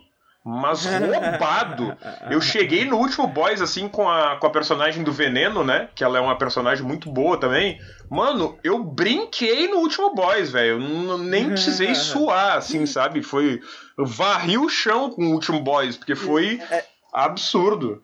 É interessante você falar isso, porque eu tenho 30 horas de Slay the Spire e eu já tinha até falado pro gamer, né, que eu só jogo com essa menina do veneno, eu acho Uhum. ela muito legal. Só que eu jogo uma estratégia completamente diferente, eu nunca usei essa relíquia na minha vida, tá Uhum. ligado? Tipo, a minha estratégia com ela é pegar todas as cartas que tem custo zero, né, e ficar Uhum. estacando veneno, né? Ela tem uma faquinha Uhum. que tem custo zero, e aí, pô, às vezes você pega sete faquinhas a custo zero, tem uma relíquia também que te dá duas faquinhas no começo de cada, de cada jogo, né, cada Uhum. partida, pra você já começar. Aí tem carta que toda vez que você usa uma carta de custo zero, vem outra carta do, de custo zero, né, você pode dobrar as cartas, enfim. Uhum. E, e- e- Ou seja, você tem, mesmo com o mesmo personagem, cada personagem já tem suas, me- seu baralho diferente, né? Suas mecânicas diferentes. Mas mesmo no mesmo personagem, você tem várias possibilidades de como construir esse personagem. né? Uhum. E até questão de sorte, né? Porque Sim. eu, que sou uma pessoa que só sei jogar de um jeito, Sim. eu ou vem as cartas certas ou eu morro. Sim. Eu já sei que é isso que vai acontecer. Uma pessoa que já sabe jogar e que tem mais experiência consegue adaptar ali, né, o deck dela durante É. o jogo. É, eu, eu- eu- ia meio que adaptando justamente conforme eu vinha as cartas que estavam vindo, sabe? Porque às vezes vem uma carta que é muito roubada, assim, que teu deck tá uma merda, mas aí vem aquela carta roubada, assim, que deixa o teu deck foda, assim. Tem, tem uma carta que se chama. Apoteose, acho que é o nome da, da carta. E ela. A, as cartas elas podem ser upadas, assim, então, para aumentar o efeito delas. Então, o que que acontece? Por exemplo, uma carta tira 10 de dano. Se tu upar nela, tem as fogueiras no mapa, que tu pode escolher ou descansar para recuperar a vida ou upar uma carta. E aí upar a carta, ah, invés de causar 10 de dano, agora ela, agora ela causa 15. Né? Ou agora ela custa menos, ou agora uma carta que tem cartas que tem o exaurir, né, que só pode usar ela uma vez e ela some, agora ela não some mais, sabe? Coisa assim. E essa carta apoteose, ela simplesmente upa todas as cartas do teu deck todas. Só precisa jogar ela uma vez e ela upa todas. Então teu deck fica super forte por um, um custo pequeno, assim. Então é, é, ela é muito roubada. E, enfim, uh, o, o combate, assim, eu acho ele bem gostoso de jogar, sabe? Tem vários tipos de decks e combos que tu pode fazer, assim, sabe? tem cartas assim que tu pode jogar assim, ah, a cada vez que tu faz isso, tu ganha tanto de proteção. E aí tu começa a combar aquilo, sabe? Tu vai atacando e ganhando proteção ao mesmo tempo. Uh, tem outras coisas que você pode pegar, tipo poções, né? Que é uma coisa que tu pode usar na hora também. Tá, dá pra ver ali em cima que tem aqueles três tubos de ensaio. É ali que ficam tuas poções. Aí as poções também pode ser, coloca uma carta aleatória na sua mão, te dá proteção, te dá. Bom, tem, é, é as possibilidades assim são, são muito grandes para eu descrever assim em poucos minutos, sabe? A, a variedade de decks e combos que você pode fazer é absurda. E como se isso não fosse bastante, como o Henrique falou, né, tem os personagens. Tem os personagens que são todos diferentes entre si, eles jogam de maneiras diferentes e eles têm cartas diferentes então, o primeiro personagem, como eu falei, né, aquele bate basicamente se ataca, defende e cura. A segunda personagem é essa que a gente falou do veneno, sabe? Ela é meio que ela é meio como se ela fosse uma, uma ninja, assim, sabe? Ela é meio que stealth ou e que joga veneno e tal, ela é como se fosse uma ninja mesmo. E o terceiro, que é o meu preferido assim, que é o robô, né? Eu não lembro como é que é o nome dele exatamente. Defect, Defect é Cara, ele é muito gostoso de jogar porque ele tem uns orbes, assim, né, que ficam flutuando ao redor da cabeça dele. Ele começa com três, mas tem uma carta lá que tu pode aumentar o número. E cada orbe, ele tem uma função passiva e uma função ativa. E o orbe mais comum é o de relâmpago. A função ativa, no final do turno, ele dá 3 de dano. E a função ativa, é, tu retira o orbe, né? Aí o orbe não fica mais em cima da, da tua cabeça. E ele causa 8 de dano. E aí tem cartas que uh, que acrescentam o número de orbes de relâmpago que tu tem, tem cartas que ativam o, o, o orbe de relâmpago. Então, às vezes, era muito bom assim, tu só usar, pegar um monte de orbe de relâmpago e ficar só se protegendo e passar o turno, e os orbes de relâmpago iam fazendo o trabalho, sabe? Iam só tan, tan, tan, tan, tan, iam matando os inimigos. Era muito bom aquilo. Aí tem os orbes de proteção também, que também aumentam o, o, o, a proteção que tu tem. E tem também os orbes de. Eu não lembro exatamente o nome, acho que era plasma, que são os que aumentam justamente o teu. A tua energia, né? Que é justamente importante para tu jogar todas as cartas. Então ele dava pra fazer combinações muito boas com aquele robô ali. Era muito gostoso de jogar com ele. E aí tem a última personagem que eu justamente já conversei com, com o Henrique sobre. Ah, tem os de escuridão também, é verdade. Os de escuridão, ele meio que tipo ele vai estacando o dano dele, sabe? A cada turno que tu passa, ele aumenta 6 de dano. E aí tu pode dar meio que um One Punch Man, né? Que é um, um golpe só, um golpe enorme para dar uma porrada no inimigo. E aí a última personagem que eu falei com o Henrique, que ela é muito estranha. Porque, cara, eu consegui virar o jogo, pegar o True Ending, né? Que tu tem que fazer umas coisas lá que eu obviamente não vou dizer qual é, mas para pegar o true ending. E eu já tinha zerado o, o final verdadeiro, digamos assim, com todos os personagens. Mas, mano, com ela eu não consigo chegar nem no último chefe, porque ela, ela funciona de uma maneira muito estranha. Ela funciona através de posturas.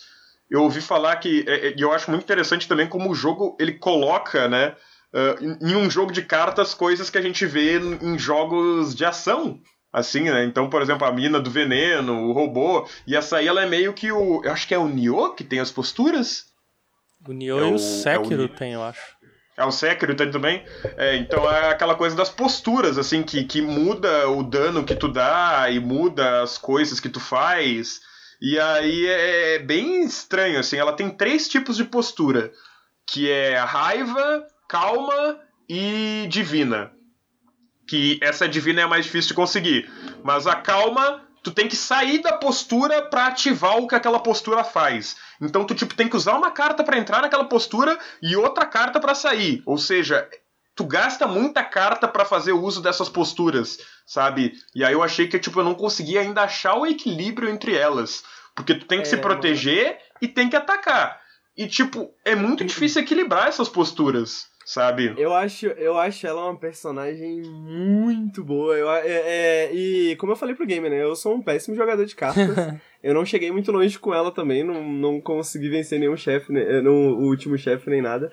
Mas eu acho ela muito divertida de jogar, justamente porque essa, essa coisa de entrar e sair de postura parece muito uma dança, né? Uhum. Você, você, tipo, você tá jogando sempre pensando no, em dois passos adiante, uhum. assim, né? E ela também tem muita, muita mecânica de puxar carta, né? Uhum. É, de puxar carta, puxar cartas específicas, tal, tal, tal. Então, é, eu sinto muito que parece que ela, e, e ela tá dançando, né? Tipo, uhum. às vezes você chega num momento que você tá com zero de energia, essa última carta, e aí você consegue muita energia de repente aí você consegue fazer mais, mais várias mudanças de postura e fazer várias coisas tal, uhum. tal, Eu acho ela uma personagem extremamente interessante. Por mais que, é, é, tipo assim, conseguir ser bom com ela Sim. me parece difícil. Sim, não. Mas o, o, eu não o... consigo pensar em outro jogo que eu joguei que tinha mecânicas próximas dela, a não ser um que eu vou comentar daqui a pouco. Uhum.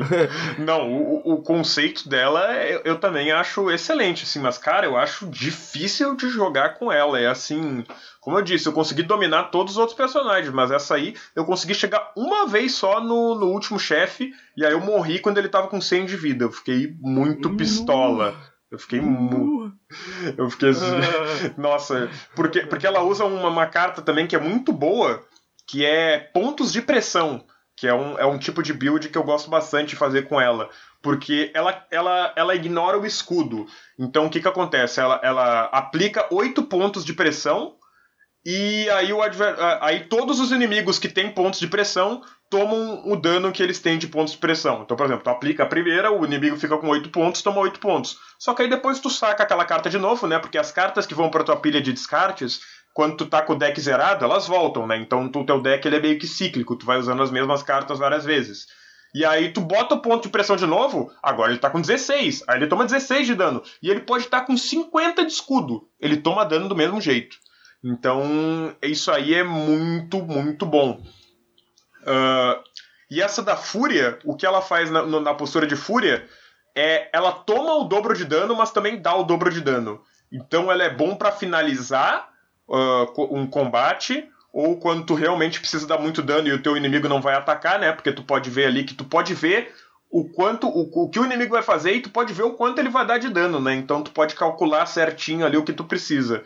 Então pode ver ali, por exemplo, aquele inimigo que está aparecendo, aquela planta, ela vai dar 7 vezes 3. Então ela vai dar 7 vezes 3 de dano, ou 3 vezes 7 de dano, não sei exatamente como é, mas que dá a mesma coisa, né? E, e, aí tu pode se planejar assim o que tu vai fazer. Agora ele não vai atacar, ele vai dar um efeito negativo. Aí tu poderia usar a fúria, né? Sem, sem, sem medo de, de você tomar muito dano. Então tem que planejar muito bem as suas ações até porque a, a, cura que você tem não é muita, né? Você, não, você só tem a cura realmente nessas fogueiras, né? E tão importante quanto saber quais cartas você colocar no seu deck é você remover cartas. Isso foi uma coisa que eu aprendi também em live, assim, o chat me ensinou, né? Que tipo.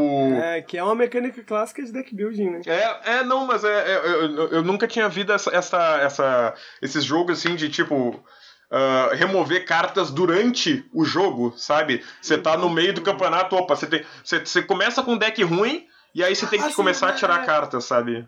Mas é que tem alguns joguinhos. Tem alguns joguinhos de tabuleiro que usam, né, mecânica de deck building, né? Tipo, uhum. você tem um jogo de tabuleiro que você utiliza um, ah, um baralho sim. também, né? E geralmente eles têm algumas mecânicas nesse sentido, né? E, eles, e esses parecem mais, uhum. na verdade, com Slay the Spire até, do que, por exemplo, um jogo como Magic, né? Uhum. Porque apesar de ter essa ideia do, do Magic, né? O deck building tem essa parada de que, pô, tem jogos de deck building que são solo, por exemplo, né? Que você pode. Você compra o baralhinho mesmo, você joga joga na sua casa e você vai puxando cartas e vai descobrindo uhum. o que, que você faz é. e tal. E, e tem sempre essa fita, né, de tipo, opa, tem, tem muita carta, né? Tá vindo muita carta merda. Cara, essa, essa coisa de deck building é difícil, pra... cara. Eu nunca é consigo, é eu nunca consigo aprender direito como é que faz. Eu acho que tinha um pouco disso também no Loop Hero, né? Que você tinha que retirar, uhum. tirava as cartas porque uhum. aí você queria que só caísse aquelas certas para te ajudar, né? Uhum. E eu sempre, primeiro que sempre tenho preguiça de aprender como montar o deck, né? Aí depois ainda, aí aprender isso, ainda retirar a carta é foda. É. Eu, eu, eu vou ter que. Eu vou ver vídeos, eu acho, de como usar essa mina das posturas, porque realmente tá, tá bem difícil. E. e essa coisa de remover cartas, porque tu começa a, com cinco cartas que chama golpe, que custa um ponto e dá seis de dano. O que não é muito, sabe? Então, quando tu tiver mais cartas, essas cartas golpe ficam ruins. E tu não quer sacar essas cartas num, num chefe ou numa numa que tu tá precisando muito é aquela carta decisiva que vai virar o jogo, né? Então tu vai retirando essas cartas iniciais que, que tu tem. E é, isso é muito importante. E como que tu faz isso? Tem um vendedor que ele funciona tipo como o, o, o, o do Adios, como é que é o nome dele? O... Caralho, esqueci. O Caronte o Caronte, né? Tu vai recolhendo ouro durante o jogo, né? O derrotar monstros te dá ouro, abrir baús, derrotar chefes, elites, etc. te dá ouro. E aí ele vende cartas, mas ele também tem o serviço de remoção de carta. Tu paga 75 o início e depois a cada vez que tu encontra ele aumenta em 25. E aí, e aí uh, tu remove uma carta do teu deck. Então tu tem que usar muito também bem as compras que tu faz. Ele também vende poções e relíquias. Relíquias eu acho assim que é uma das melhores coisas do jogo porque elas funcionam muito no automático, assim, sabe? Tu não tem que se preocupar quando tu vai usar elas, tu não precisa se preocupar se tu vai sacar elas ou não, né? Elas não dependem muito de RNG. Então é muito importante pegar relíquias boas, assim, e que funcionem bem com o, com o teu deck. Acho que relíquias é até mais importante do que, do que as cartas, assim, eu diria. É que de, dependendo do, com qual personagem tu tá jogando. E uma coisa boa também são os monstros que eles têm mecânicas muito diferentes.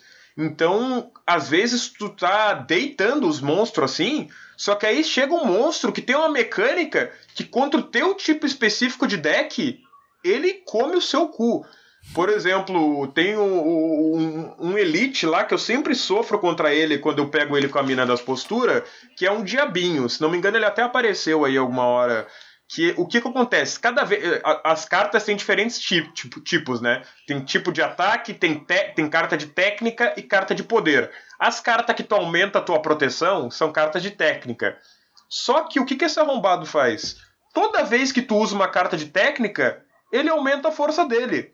Então, tu usar carta para se defender contra ele, no longo prazo acaba sendo ruim, porque a força dele vai ficar tão absurda que ele vai começar a te dar danos absurdos que não... e toda vez que tu, tu tentar se defender, ele também vai, vai te dar mais dano. Então, acaba meio que sendo assim contraproducente. Então tu tem que finalizar ele muito rápido, só que às vezes vem aquelas mãos desgraçadas que só tem carta de defesa então, é, sabe. É, é, é, engraçado você falar que ele, dá, ele causa dificuldade para você com a, com a monja, porque ela é um deck meio mid-range, né? Uhum. Ela é um deck meio que, tipo assim, você vai, vai fazendo coisa diferente até que você vence. Né? Uhum. se durar demais, você não consegue vencer no começo, você não consegue explodir o cara no primeiro uhum. round. Você também, se demorar muito, vai ficar ruim pra você. Uhum. Né? E esse é um caso bem específico em que se demorar muito, vai ficar ruim pra você, né? Sim, é. Tem vários, inclusive, casos desse, né? É. Horroroso. Pois é. Um bagulho, uns bagulho que dá ansiedade pra caralho, assim, de tipo, mano, eu tenho uma carta aqui que eu acho que é a melhor carta, mas o cara vai ganhar mais pontos, o cara vai ganhar mais força. O que eu vou uhum. fazer? Se eu demorar mais daqui a três rounds, ele vai ganhar 27 de força. E agora? É, sim, é. tem, tem, tem, tem umas coisas assim que. Com essa mina, assim, é que tu tem que ser muito exato com ela, né? E, tu, e, e, é um deck, eu já vi muita gente falando dela, que ela depende muito de RNG. Né? Então tu precisa muito, por exemplo, pegar cartas que te tirem da postura e pegar cartas que te coloquem na postura de novo, né? na postura certa de novo. Enfim, tu precisa pegar carta de. É, é muito difícil balancear o deck dela, eu acho. Enfim, é, é difícil. Uh, porque a maioria do, dos, dos, dos personagens ele tem uns negócios assim quando você faz alguma coisa, você ganha proteção. Então, às vezes, tu tá fazendo uma coisa ofensiva, mas se, se, defendendo ao mesmo tempo. Por exemplo, a de veneno lá, se não me engano, tem uma carta que é tipo: toda vez que tu aplica veneno, tu ganha tanto de proteção. Porra, tô atacando, tocando veneno, tô ofensivo e tô sendo defensivo ao mesmo tempo. O do Orb, como eu disse, né? Tu pode deixar os raios lá tocando e, e, e, se protegendo. O primeiro personagem, ele ganha vida depois de todo o combate. Então tu pode calcular assim, pô, eu posso perder tanto de vida nesse combate que no final eu sei que cura, sabe? Então tu, tu pode tomar um dano. Uh, e essa. Ah, eu esqueci de explicar também o que faz a postura de divindade. Que é justamente que é, é a mais difícil de entrar, porque tu precisa de um negócio chamado mantra. E tem poucas cartas que dão esse mantra. Então tu precisa achar essas cartas que dão mantra, e aí quando ela acumula 10 de mantra, ela entra no divindade, que ela ganha, se não me engano, 3 ou 4 de energia, e todos os ataques dela dão o triplo de dano. Então. É, tipo, finalizador dela. É, exatamente. Só que ela sai dessa, post dessa postura no final do turno. Então tu só tem realmente um turno para usar essa postura. E tem que tomar cuidado para não usar as cartas que saem da postura, né? Porque eu já cometi esse erro, assim. Porque tem uma carta assim, dá 20 de dano e você sai da postura. E daí eu fui usar tudo feliz, né? Pô, vou dar um dano do caralho. E eu, opa, por que minhas cartas não estão mais dando do caralho? Ah, é, porque eu usei aquela carta lá que cancelou a postura de divindade, né? Então tem que, tem que, tem que ser muito cuidadoso, assim, com, com as cartas que você vai usar, né? Mas enfim, eu tenho que aprender ainda a jogar com ela. Quando eu, quando eu sair do Pérez, inclusive, eu vou lá testar mais algumas runs com ela, ver o que, que eu faço, assim, né? Uh, ela tem uma, umas. Tem vários tipos de build que tu pode tentar, né? Eu vou tentar, eu acho agora uma build que é muito interessante, que é, é o Alpha, Beta e Ômega. Que é o. É assim, tu joga uma carta chamada Alpha e ela te dá uma carta chamada Beta. Tu joga a carta chamada Beta e ela te dá uma carta chamada Ômega, e o que a Ômega faz é tipo, tu ganha um poder eterno que a todo final do teu turno, os teus inimigos, todos os inimigos tomam 50 de dano. Então é uma carta assim muito forte, só que tu precisa de um tempinho para fazer o setup, né, e sem morrer. E é muito bom contra aqueles chefes que que spamam minion, spamam minion, né? E, e uma mecânica que eu acho muito interessante, que tem muitos chefes e, e, e, mobs que fazem, é a, é a mecânica de introduzir cartas inúteis no teu deck. E, e, elas representam assim como se tu tivesse ferido, né? Ou, ou, ou, queimado, né? Porque quando tu tá ferido, tu não consegue fazer as coisas de, direito. Aí o que que faz essas, essas coisas? Elas acrescentam cartas inúteis no teu deck pra tu ficar comprando aquela carta. Só o que aquela carta faz é: essa carta não faz nada e ela não pode ser jogada. Só isso. Só que eles é, botam várias assim no teu deck e tu fica assim, caralho, tem, tem um, um, um chefe lá. Às vezes você saca, você só pode sacar um número exato de cartas. Exatamente. Né? Então, você vai sacar cinco cartas, você saca quatro feridas, por exemplo. Né? Uhum. Né? Fudeu, né? Exatamente, é. E tem um, um, uns monstros chefes lá que são mini bosses, né? Que são monstros de elite, que eles são três. E eles se revezam. Em um turno, um ataca e os outros dois te aplicam cartas negativas, duas cada um. E no outro turno, dois atacam e um te aplica a carta negativa. E se tu deixa aquilo correr por muito tempo, cara, chega um momento assim que, tipo, tu, tu saca, só tem as cartas negativas que eles te deixaram, sabe? Então tu tem que a, acabar com eles rápido, assim, porque é bem. E, e, eu gosto como isso representa que o teu personagem tá, tá bem ferido, sabe? E quando tu tá ferido, tu não consegue fazer muita coisa, né? Enfim. E, e tem também, cada vez que tu morre, tu ganha um determinado número de pontos, né? Como se fosse o teu score, digamos assim, e aquilo lá desbloqueia novas relíquias e, e novas cartas. Então, cara, Slade Spire é um jogo muito gostoso, sabe? Porque ele te joga direto no, no jogo, tu vai desbloqueando é, coisas, tu vai aprendendo. Eu ia, eu ia comentar um pouco disso também, mano, que a gente ficou te zoando aqui no começo do Walter Wilds, mas o fato é de que o Slay the Spire, ele é um jogo que realmente, mano, é extremamente acessível, né? Uhum. Tipo, você abre o jogo, você já tá jogando e você uhum. já tá entendendo as mecânicas, né? Uhum. Ele é muito acessível no sentido de que ele é muito fácil de explicar, ele é, e, por mais que, como você falou, ele é simples, mas bastante profundo, né? Ele é, é eu sinto que é um jogo que coloca dezenas de pequenas decisões o tempo inteiro na sua cara, né? Uhum. Então, tipo assim, são decisões que sozinhas elas são simples, elas são fáceis de você fazer. Sim. Aí, mas quando você vê o acumulado delas, né, que você percebe a profundidade que o jogo tem, né? Uhum. De que, tipo, caraca, se eu fizer, né, pá, uma build assim, se eu planejar a, a minha build assim, tal, tal, tal. Então, eu, apesar da, da, da piada com Outer Wilds, eu realmente concordo que é um jogo muito instantâneo, assim, né? É um Uhum. jogo... É um jogo que te coloca naquele, na, naquele mindset, assim, muito fácil. É muito fácil de gostar, eu acho. sabe? Exatamente. Muito gostável. E, e- e é o que a gente precisa às vezes, né? A gente às vezes precisa, tipo, caralho, mano, tu, tu não pode jogar mais de meia hora? Cara, tem vezes que tu tá num estado mental assim que não. não.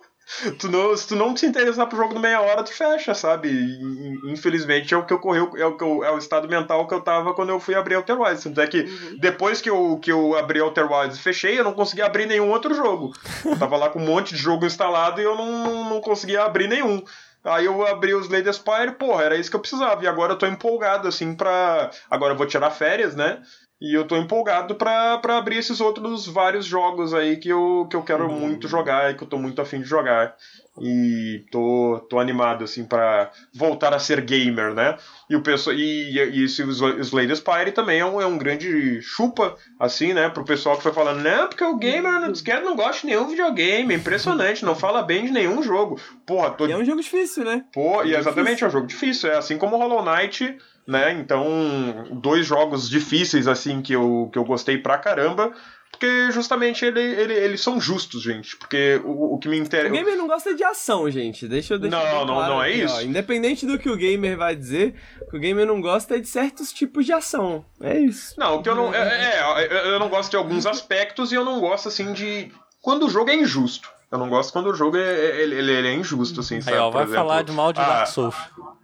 Não, o jogo é injusto porque Deus não existe, então não existe moral e não existe É, justiça. isso Não, aí. mas, mas eu digo assim, injusto no sentido, tipo, ah, por exemplo, tu esquivou, mas o jogo não contou tua esquiva porque tu deu a esquiva muito cedo ou muito tarde. Ah, vai tomar no teu cu, velho. Desculpa. É, eu, eu fico puto, porque a- a- aí tu desviou, mas o inimigo mudou de. de o, o inimigo tem um imã na arma, né? Ele muda o golpe no meio do caminho pra acertar depois de É, ter esquivado. Mas aí eu fico puto. vi- videogame, videogame não te enganam, videogame é binário. Ou se você, você acha que você desviou, mas Ah. você levou dano, você não desviou. O problema está em você, não game. Mas enfim, Mas- isso aí é o que eu gostei, por exemplo, no Hollow Knight, porque o Hollow Knight, ele é bem claro pra mim quando eu tomei dano e quando eu desviei, sabe? Outros jogos não são muito claros pra mim nesse É, sentido. E, e, e- e aí tá um ponto, né? Aí eu acho que é um ponto mesmo que eu acho que talvez uma das coisas que você não goste é da falta de clareza, né? Hum, E eu exatamente. acho que, que alguns jogos, eles deliberadamente, tá?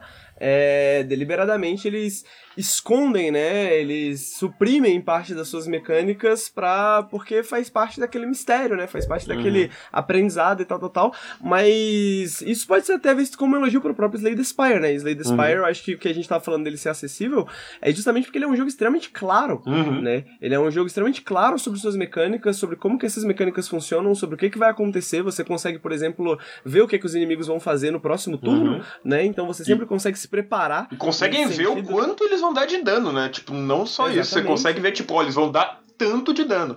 Ó, agora na tela tá Exatamente, aparecendo justamente e- aqueles bichos. Caralho, o cara acabou E- com os e- bichos em duas, com É duas caras. pra mim. Pra... É, velho, esse cara parece que ele joga bem com essa personagem. Nossa. Mas a parada é que parece que. É, pra mim parece até en- engraçado falar que Slayer Spire, por exemplo, é um jogo justo, porque ele é um jogo de sorte, né? É, não, Ele é. é um jogo que tem muito RNG, né? Mas, tipo assim, ao mesmo tempo, ele consegue equilibrar isso com essa clareza pra que ele não pareça injusto, né? Uhum. Então, é- é- eu acho que é bem essa diferença, assim, né? Tem coisas que elas, independente, né, é- é- independente do que que elas sejam, né? Acho que vai até o que o FHC falou no Unsighted, né? Por mais que talvez não seja uma mecânica que gere ansiedade, algumas pessoas vão sentir ansiedade. Uhum. Então, por mais que né, não necessariamente seja uma mecânica injusta, muitas vezes parece injusta. Uhum. Muitas vezes dá a sensação de ser Ó, injusta. mas eu tenho, eu tenho Não, uma é, pergunta ele- depois. Tá. Uh, mas acho, acho que é basicamente isso. Acho que o Henrique resumiu bem, assim. Não é que ele é justo, mas ele é claro sobre, sobre como funciona. Tipo, quando tu perde, tu entende exatamente por que, que tu perdeu, sabe? Mesmo, mesmo que tu, mesmo que a coisa seja tipo, ah, eu perdi porque eu dei azar e não veio a carta que eu quero, né? Mas uh, ele assim, ele, ele, ele é muito claro sobre como funciona, como, como funciona o jogo, sabe? Tu consegue entender como funciona o jogo. E, e não precisa de, tipo, ah, aperta o botão com, com 0,5 segundos de, de, de jogo para de tempo para poder desviar do ataque, né?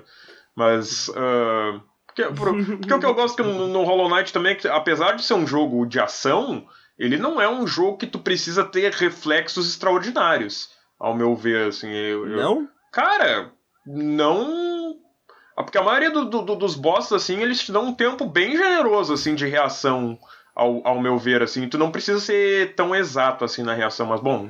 Eu, eu, eu sinto que pelo, pelo... Bom, a gente pode se estender nessa discussão. Pois é, é porque, eu não quero que isso vire uma discussão sobre Hollow Knight também.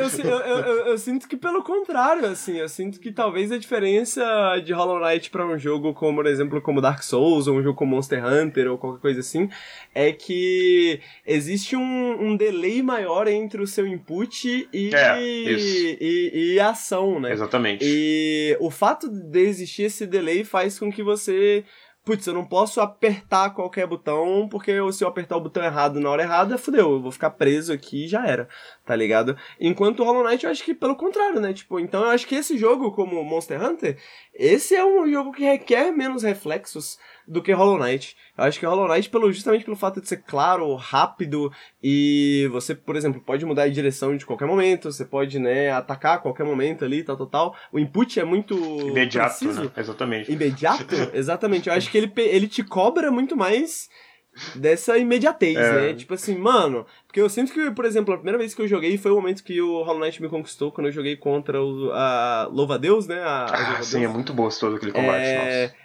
Sim, é um combate fantástico. Eu sinto que, tipo. Putz, eu sentia como se eu estivesse, sei lá, fazendo um clutch no CS, sabe? Que eu tô, uhum. tipo, completamente focado, assim, tipo, pss, mano, tô focado. Por mais que eu, eu acho que às vezes é isso, às vezes parece um tempo rápido quando você tá super focado, né? Porque o uhum. tempo dilata, né? Sim. Mas, mas aí tem horas quando você tá meio frustrado, assim, você tá jogando mal, tipo, caralho, mano, não dá tempo, porra, vai tomar no cu, que merda é essa? Uhum. tá ligado?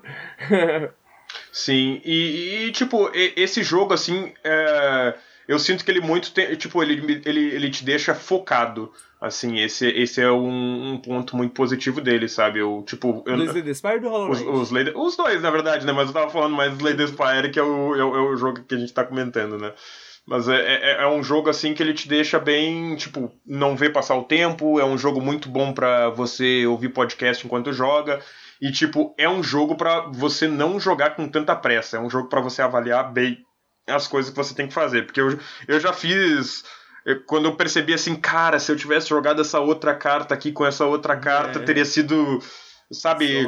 Eh, tipo, tu, tu, tu, esquece que tu tem um combo para fazer. Mas sabe? aí é aquela esquece, armadilha, Você vai botar um podcast e aí acabou. Aí tu perdeu o jogo. É, é um... mas, na, na, na verdade, o que acontece comigo é, que eu perco o podcast. é um excelente jogo para jogar durante suas EADs. Tendo muita EAD. Ah, é verdade. Tá difícil. Jogos aí do Spire. É verdade. Fica mais é, e é, é, assim, é assim, muito bom, inclusive também, também tem no Game Pass. Olha aí. Né? Então é, é, é uma boa aí para quem não. para quem. para as pessoas assim que não gostam de pegar jogos que caíram do, do, do caminhão, né? Então, até porque ele tá bem carinho, eu acho, na Steam. Acho que ele tá, ele tá uns 50 reais, eu acho, na, na, na Steam. Uh, deixa, eu ver, deixa eu até conferir até agora pra, pra não ser injusto. É, ele tá 47 com 49 na, na Steam. Então tem no Game Pass aí, tá de boas. Ele é bem gostoso de jogar. Ele é um jogo meio antigo, né? Então ele tem boas promoções. É, também, ele é de 2017, né? Uh, uhum. Se não me engano. Uh, mesmo ano do Hollow Knight, né? Se não me engano. Mesmo ano do Hollow ah, Knight. Ah, Hollow Knight e o Zeldinha. É. Inclusive o próprio o próprio responsável por um dos, né, por um dos principais responsáveis pela por uma, por uma certa febre, né, de jogos de cartinha que a gente tava tendo, né, mas principalmente de jogos de cartinha, deck building, né, roguelike, essas paradas assim. Uh, inclusive, eu queria só fazer uma recomendação rápida. Uhum. Teve um jogo que o Garfield trabalhou, que saiu esse ano, que eu não vou trazer no Periscope, acho que é o único do canal que jogou, mas eu não vou trazer no Periscope porque ele tá 120 reais, então ele tá bem caro. Uh, eu acho que, porra, 120 reais, que jogo que vale a pena 120 reais, Uhum. entendeu? Mas, e, ao mesmo tempo, ele é um jogo fantástico, muito bom, muito bem feito, uh, que se chama Roguebook. Ah, Dá pra sim, ver claramente que ele tem uma inspiração muito forte no Slay the Spire, e ele me lembra um pouco a mecânica da Watcher. Uh, o primeiro ponto é que ele tem um tabuleiro, e aí é interessante que você pode pintar partes desse tabuleiro para tentar encontrar recursos né, nesse tabuleiro e tal, tal, tal. Então tem uma parte do tabuleiro bem interessante. Mas o próprio jogo de cartas, você tem dois personagens. Só que só o personagem que está na frente, porque é 2D, que nem no Slay the Spire, que ataca. E você tem um personagem que é um sapão, pelo menos no começo, né? Você pode liberar outros personagens. E você tem essa, essa, essa heroína, né? Que ela é mais ataque e o sapão é mais defesa. Então você tá o tempo inteiro fazendo mais ou menos o jogo do Watcher aqui, né? Você ataca com ela e aí no final do turno você troca a ordem dos personagens é, para você jogar com o sapão e o sapão ele tem mais vida, ele defende mais, tal, tal, tal. Então é um jogo muito, muito, muito, muito interessante, muito maneiro. Eu sinto que ele é um, um dos grandes filhos aí de, de Slay the Spire, um jogo que não existiria sem Slay the Spire, sem dúvidas, e que eu acho que indica certos caminhos aí para jogos como Slay the Spire, né? Outros, outros uh, roguelikes, deck builders, tal, tal, tal. Só que, infelizmente, pouquíssima gente tá jogando ou falando dele porque ele tá extremamente caro. Uhum. Então é difícil mesmo. É difícil mesmo. É, por isso que é bom uh, justamente produtos como Game Pass, né, que vieram aí justamente pra.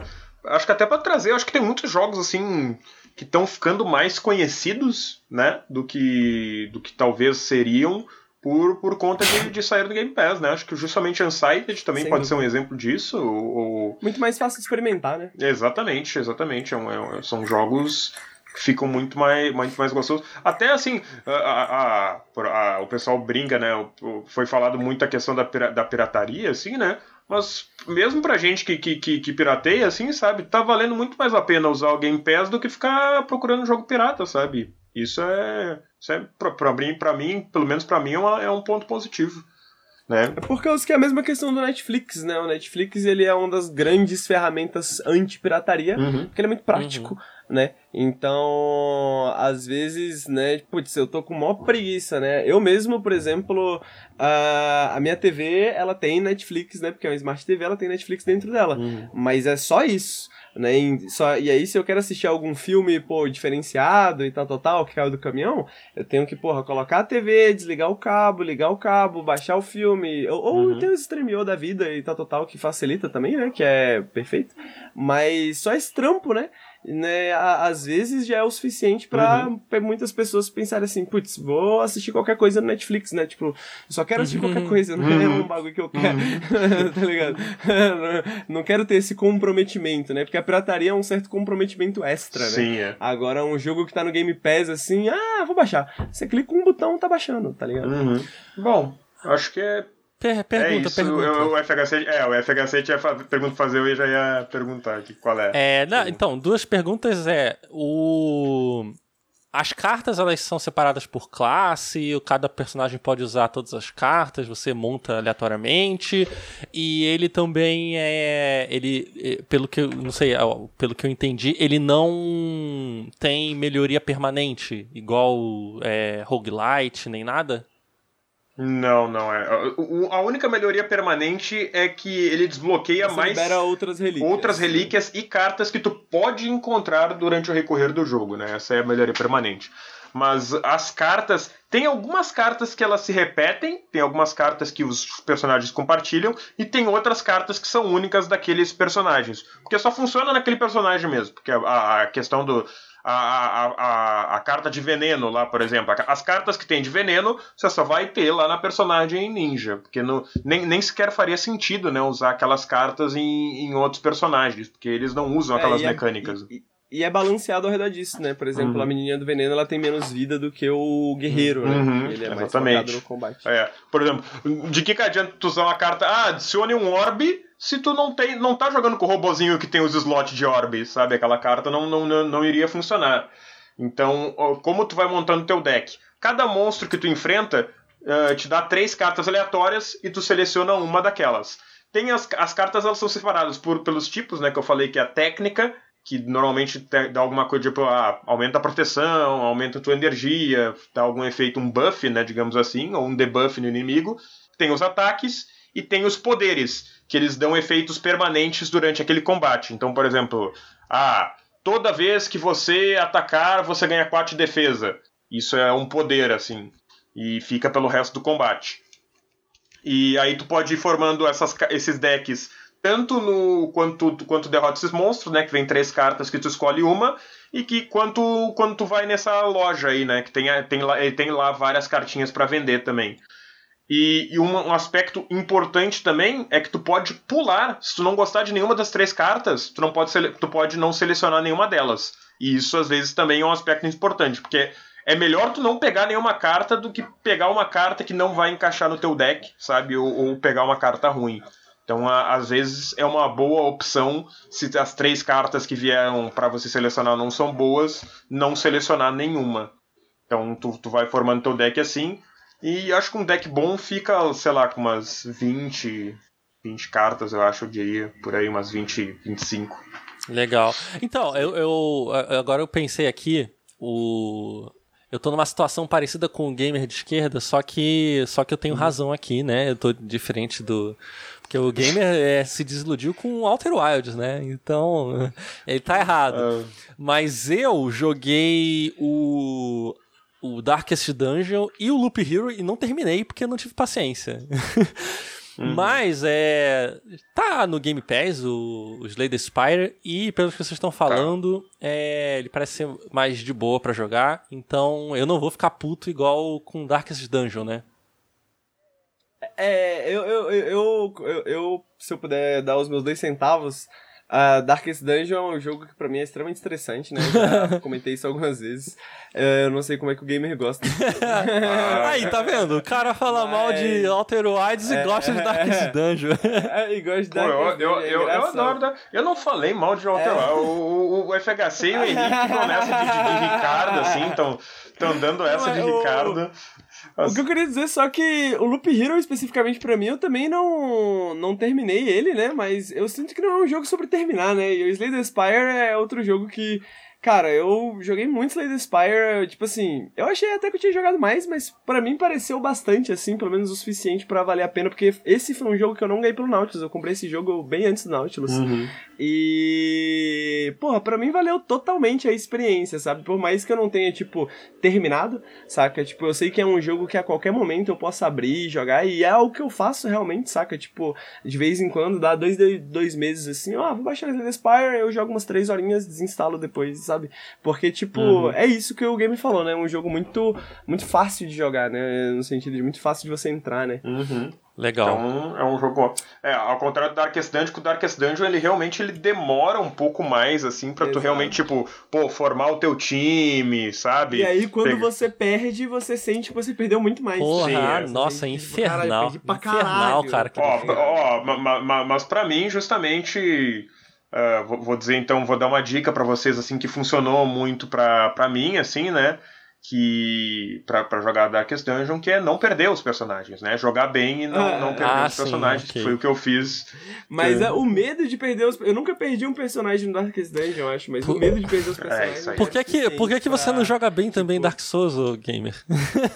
Não, ju justamente porque Darkest Dungeon não é um jogo que tu precisa de reflexos e ah, o inimigo muda de direção, essas coisas assim. Ah, tá. Mas aqueles é um monstros Lovecraftianos spawnando o, as cópias deles e te matando em poucos minutos, não é injusto, né? Eu, eu, eu, cara, eu, eu achei bem, bem de boa Darkest Dungeon, cara. Tipo, a, as últimas Dark Dungeons... é mais sobre interpretação, você não acha, não? Tipo assim, de certa forma ele é mais um jogo sobre leitura também, né? De tipo...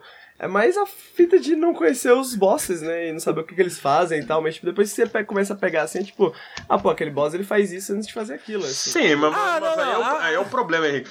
Tu pode se preparar nisso, tanto no Slay the Spire quanto no Darkest Dungeon. No Dark Souls, tá, eu sei que eu vou fazer. Eu, eu, tipo, eu sabia o que, que eu tinha que fazer no Dark Souls. Esse, esse pra mim era o problema. Eu sabia o que tinha que fazer. O problema era fazer. Não, o, o Henrique estava certo. O, o gamer, ele não é que ele não gosta de jogo difícil, ele não gosta de jogo de ação. É, é isso. Pô, e o Hollow, Hollow, Hollow Knight é jogo de turno, né, gente? Hollow Knight é jogo de turno. ele não gosta de jogo de ação com delay no. É, é exatamente. Eu, eu, eu, não gosto de jogo que responde mal. Isso ele, aí é uma eu, coisa. Eu, que... já, eu, já, eu já tinha mandado esse FHC. O gamer, uma, o que ele não gosta é de fricção. Uhum.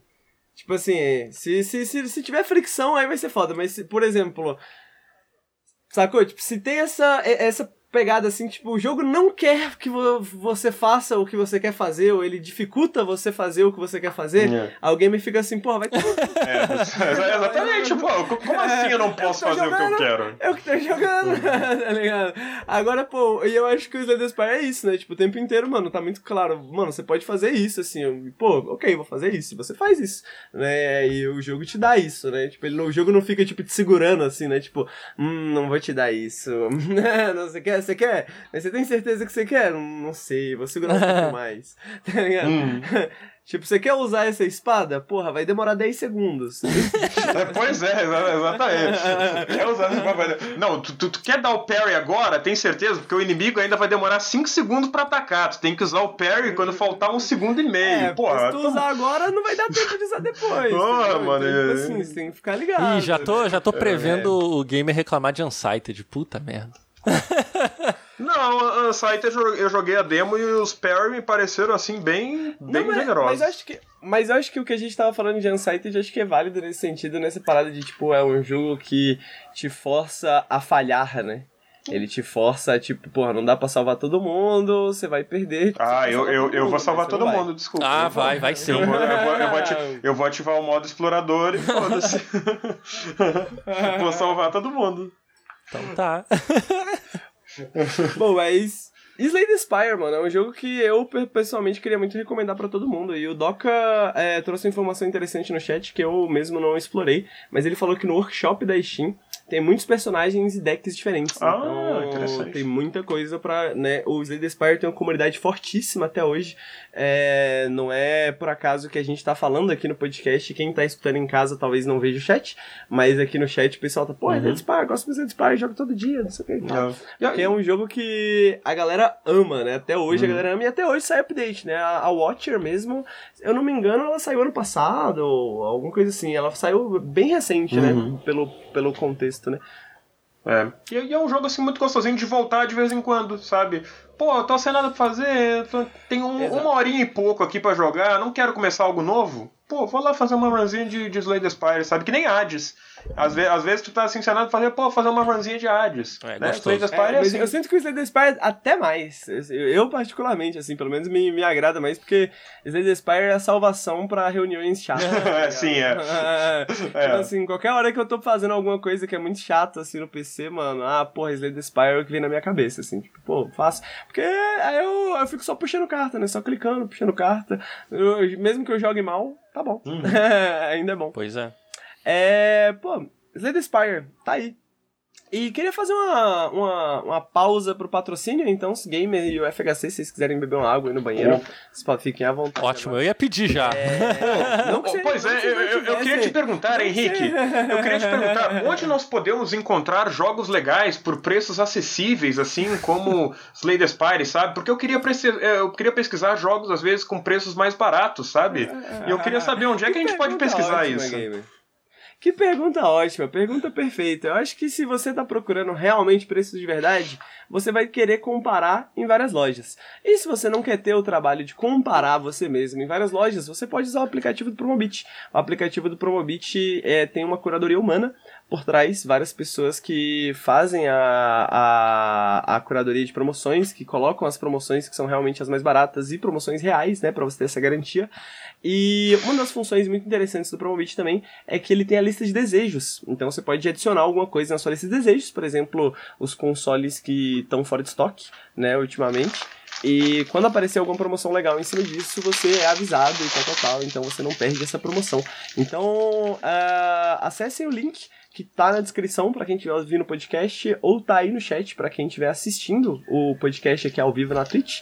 Uh, acessem o link, ajuda muito a gente quando vocês acessam o link, quando vocês dão uma utilizada, mesmo que vocês não comprem nada, só de vocês conhecerem, né, só de vocês abrirem o aplicativo, vocês conhecerem, terem uma noção de como que ele funciona, isso já ajuda muito a gente. Isso já ajuda muito a gente, já ajuda muita gente a conferir, conseguir outras parcerias. E a Promobit é uma marca que patrocina a gente já há alguns anos, né? Sempre agora, sempre no finalzinho do ano.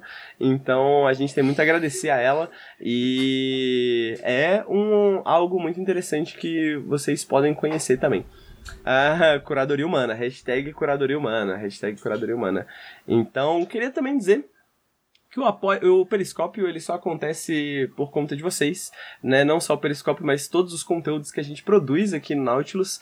E se você quer que esse projeto continue existindo, né? Se você acredita no que a gente está fazendo, você pode apoiar a gente no apoia.se/nautilus ou no PicPay me barra canal Nautilus. Qualquer quantia ajuda muito a gente. E se você não tiver numa situação financeira em que você pode ajudar a gente no momento, mas você quer ajudar a gente de alguma forma, como eu falei, você pode clicar nos nossos links de patrocínio, mas você também pode compartilhar o nosso conteúdo com as pessoas que você gosta. E ambas essas coisas ajudam muito a gente, mesmo que você não possa diretamente nos ajudar financeiramente. Então, muito obrigado, gente. Muito obrigado, pessoal que está assistindo. Parece até que é o final do podcast, mas não é. É só uma intermissão.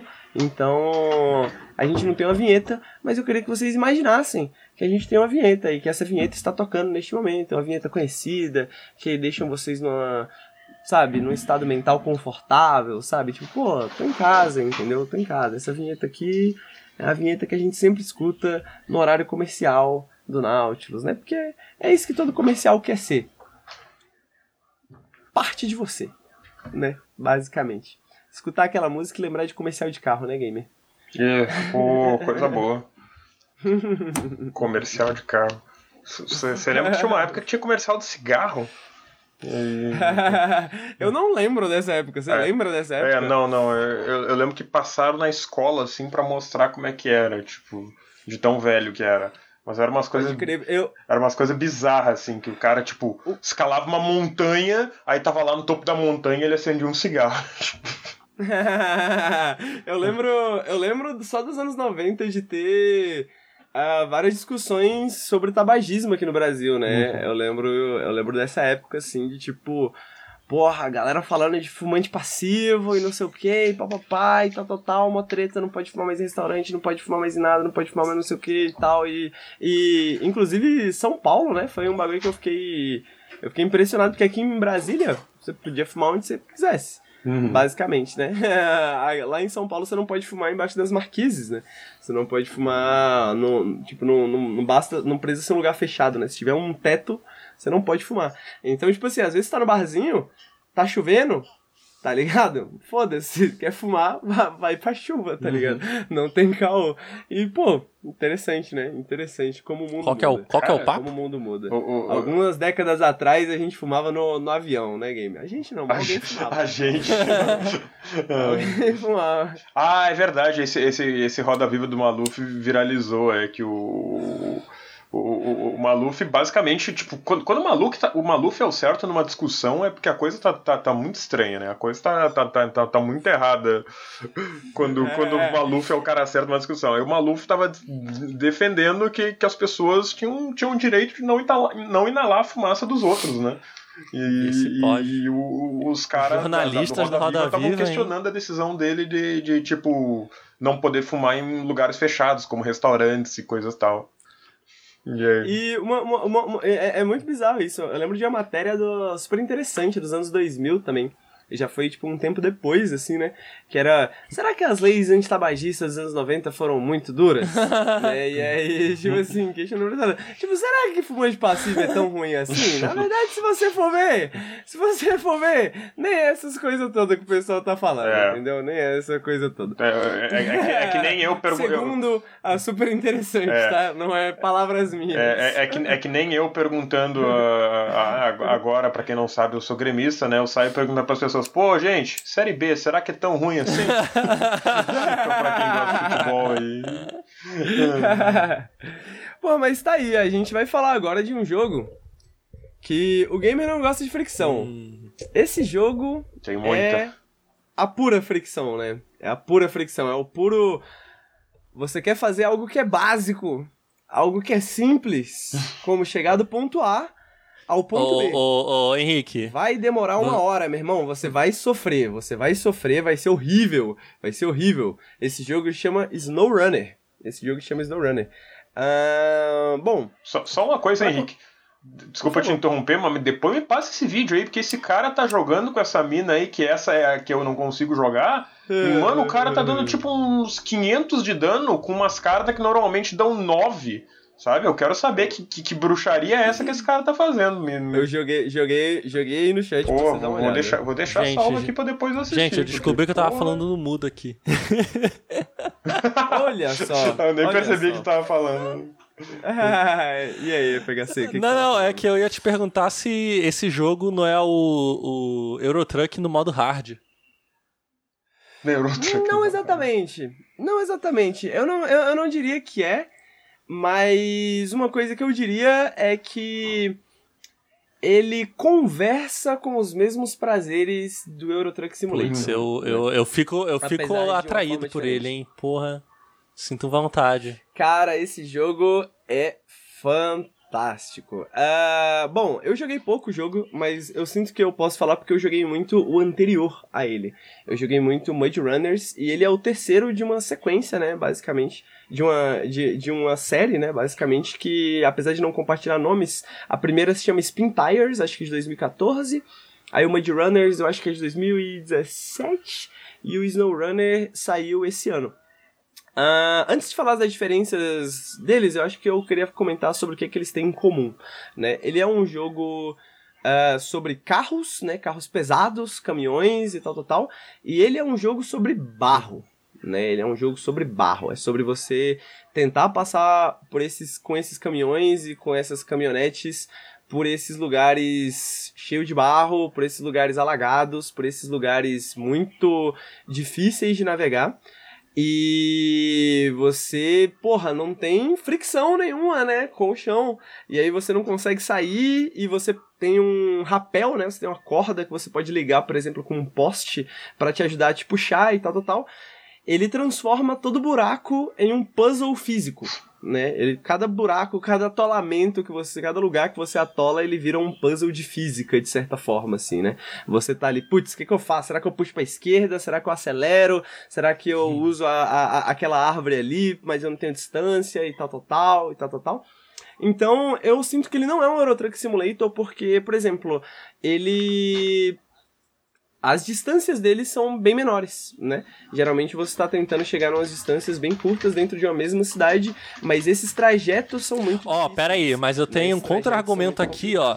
Porque, ó, uma vez eu sofri subindo a serra de Curitiba no mod BR do Eurotruck Simulator, ó. Precisei.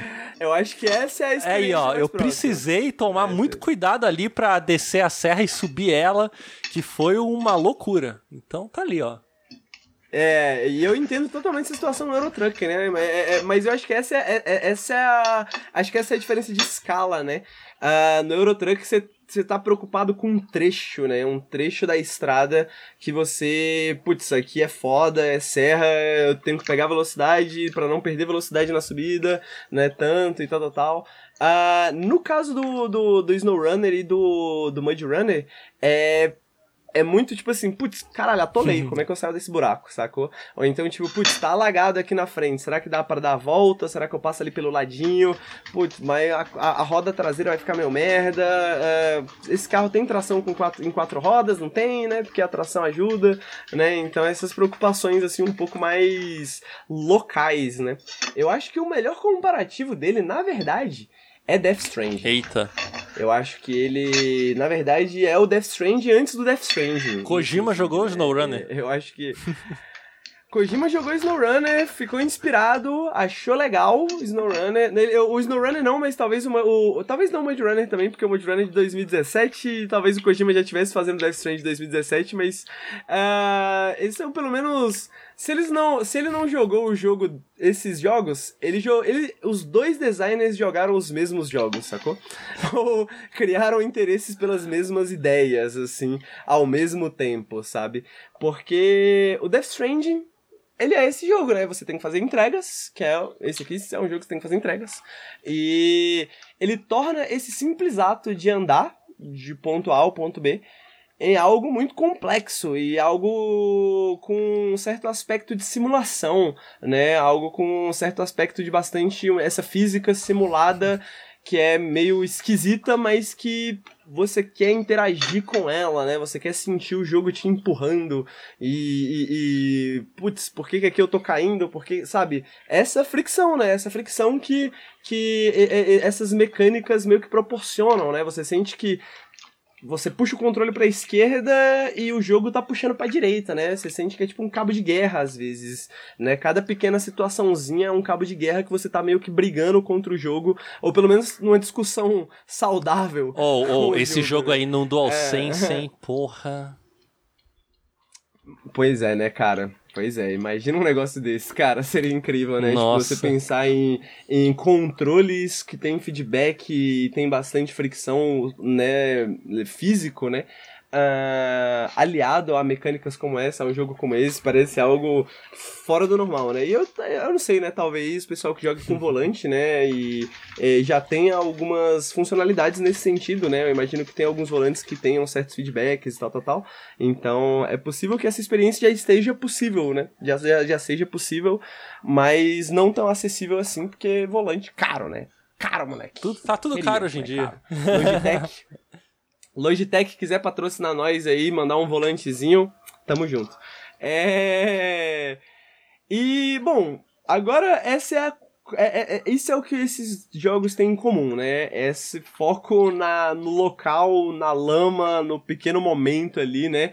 Ah, nessa obstinação, né, que você tem que ter, cara. Porque, porra, você fica preso num buraco, às vezes, ali 20 minutos num buraco. Você, porra, Tô tentando achar um jeito de sair da porra desse buraco.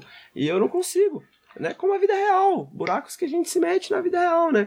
E o jogo, ele meio que, tipo, te irrita tanto, ele te frustra tanto, ao ponto que você para de vira sei lá, você medita, tá ah, não é, tu não dá aí. É,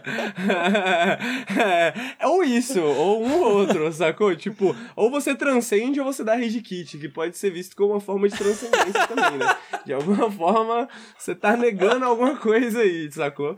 Você tá virando outra pessoa. Mas é um ou outro, sabe? Porque ele, ele, ele vai para essa vibe meditativa muito rápida, assim, de tipo. Porra, a roda girando, a lama sendo jogada, e você, porra, sei lá, vamos ver, né? Fé. Fé. Fé que vai, fé que vai. Mete um DJ Wagner, tá ligado? Mete um mix pra caminhoneiros no YouTube. Mano, reguizada, vai. Só vai. Caramba. E ele é muito relaxante nesse sentido, né? Ele é muito relaxante nesse sentido. Agora, para as diferenças, para quem jogou o Mud Runner ou para quem talvez possa se interessar por uma estrutura mais próxima do Mud Runner, porque eu sinto que fisicamente falando eles são jogos muito parecidos. Uh, apesar de que o Snow Runner talvez tenha mais qualidade de vida, né? Mais, é mais fácil, assim, tipo, o tutorial é melhor, né? E tal, tal, tal. Uh, a diferença do Snow Runner, a grande diferença dele é que ele tem esse mundo aberto né? Ele, na verdade, tem várias cidades, e então ele tem mundos abertos, né? Uh, onde você pode navegar. E você tem essas pequenas missões que você pode pegar pelo mapa ou você pode pegar pelo menu, que são esses contratos, que são as missões que você pode escolher a hora e quando você quer fazer. O que eu acho que adiciona mais ainda pra vibe relaxante dele, né? Porque o SnowRunner, ele era mais centrado, né? Ele era mais deliberado, né? Tipo, pô, eu vou fazer esse cenário né? Ele lembra mais a ideia de cenários, né? Eu vou fazer esse cenário aqui, que é ir de ponto A a ponto B, levar tal carga e tal, tal, tal, em tal caminhão e tal, tal, tal. Agora nesse daqui você vai meio que, pô, vou explorar essa cidade. Ah, tem pontes que estão destruídas, né? Então, quase um Metroidvania Nossa. também. Né? O que, que você precisa fazer para construir a ponte? Você precisa ir lá, pegar umas vigas de metal, trazer as vigas de metal, reconstruir a ponte. Aí você vai ter acesso àquela área ali, né? E as missões que estão naquela área ali. Uh, não só isso, né, pelo nome SnowRunner, apesar das imagens que o pessoal tá vendo aqui na live serem do Michigan, né, então, que lembra o Mud Runner também, essa coisa mais baiô, né, essa coisa mais pantanosa, assim, e tudo mais. Uh, o SnowRunner, ele tem um mapa no Alasca, né, na prática, eu sinto que o gelo, o, o, gelo faz o seu carro deslizar mais e tal, mas na prática a neve é lama branca, entendeu? É lama branca. Então, é tipo, talvez isso valha na, na realidade também, né? Tem aquele texto clássico, né? Que não sei, você, não sei se vocês já leram um texto clássico da internet de um brasileiro que foi morar na Canadá. e ele passa, primeiro dia, né? Ele, porra, neve, que delícia, né? Que coisa maravilhosa. Aí no trigésimo dia, essa merda branca que fica se acumulando na porta da minha casa, sacou? Tipo, é uma lama bonita. Sacou? É uma lama bonita. Na prática, porra, a dificuldade é a mesma, assim, né? Uh, eu sinto que o mapa do Alasca ele é um mapa mais ferrado, né? Tipo, tem mais pontes para consertar, tem mais coisas quebradas, tal, tal, tal. Uh, mas é bonito pra caralho. É bonito pra caralho, então não importa, né? É, é, é a mesma coisa. É a mesma coisa, mas é branquinho, neva, sacou? E aí, porra, mistura com barro, fica aquela coisa legal, sacou? Então eu acho que um dos prazeres do jogo também é esse, né? Você viajar por esses cenários, assim, que meio. meio uh, bucólicos, né? Cenários meio bucólicos, assim, né? E é um jogo totalmente vazio, diferente do Euro Truck Simulator também. Ele é um jogo que não tem nenhum outro motorista, apesar de que ele tem um co-op, que eu nem sei como é que funciona, vocês me perdoem, mas... Ele não tem outros motoristas no, na, estrada, ele não tem nenhuma outra pessoa no mapa, então ele dá essa vibe meio bucólica assim de, putz, vou ficar aqui passar 20 minutos do meu dia tentando sair desse buraco que eu tô atolado, no, né, tentar entregar essa Henrique, não sei, aqui, não sei se tu pesada. conhece, mas você pode então nesse jogo reproduzir aquela história que outro dia tava, há alguns anos estava no Twitter do caminhoneiro que no meio da neve, o caminhão dele morreu e ele chamou reboque, chamou, pediu ajuda à empresa né? E negaram ajuda, dizendo que não podiam ir até ele, né? Porque ele estava num local isolado. Só que ele também não podia deixar o caminhão abandonado, senão ele seria demitido. Só que se ele ficasse no caminhão, ele ia morrer de frio. Então ele teve que escolher. O capitalismo. Exatamente, ele teve que escolher entre o trabalho ou a vida. Então eu acho que dá para você. Ou seja, ele teve que, ou seja, teve que escolher entre sobreviver e sobreviver. Sobreviver agora ou sobreviver mais tarde. É. Né? Pô, coisa boa, as escolhas. Que, que, que, bom que no capitalismo, né? liberdade, né? De escolher, é liberdade. né, gente? Liberdade, é, liberdade de, escolher. de escolher. Essa é a liberdade de escolha do capitalismo é fantástica, né? Pô, eu posso morrer de fome hoje ou semana que vem. É. Mas, mas tem a, a, alguma história, assim, de por que não tem ninguém? Porque às vezes. Porque eu já vi gente jogando esse jogo e tinha vezes assim que parecia cenário de filme de terror, sabe? Ou, ou cenário daqueles. Aqueles Cara, filmes de zumbi, assim, que tipo, tá. Tem uma, é um... tem uma cidade assim inteira e não tem ninguém. Tem uns carros estacionados, não tem ninguém. São sabe? os é. fantasmas da minha vida, né? é o espaços liminares, tá ligado? Espaços liminares, mano. É esse jogo esse jogo parece um aeroporto, entendeu? Tipo assim, eu tava conversando com uma amiga minha ontem, que eu não converso há muito tempo, e ela vai vir aqui pra Brasília no mês que vem, e ela tá com um, um, um, um bebezinho, e a gente não conhece, né? Ela tava falando assim, pô, vão, me busca no aeroporto e tal, pai, a gente paga gasolina. E aí eu tava falando, pô, eu adoro buscar as pessoas no aeroporto. Eu sempre gostei muito de buscar as pessoas no aeroporto, tá ligado? Porque o aeroporto é esse local de transição, né, cara? Esse local de tipo. Tá, não tá nem lá, não tá nem cá, né? E tal, São tal, os entremeios, né? Esse jogo me lembra. Os entremeios. E foi engraçado porque, tipo assim, eu tava com esse jogo aberto enquanto eu falava isso com ela, e eu comecei a pensar na similaridade entre essas duas coisas, né?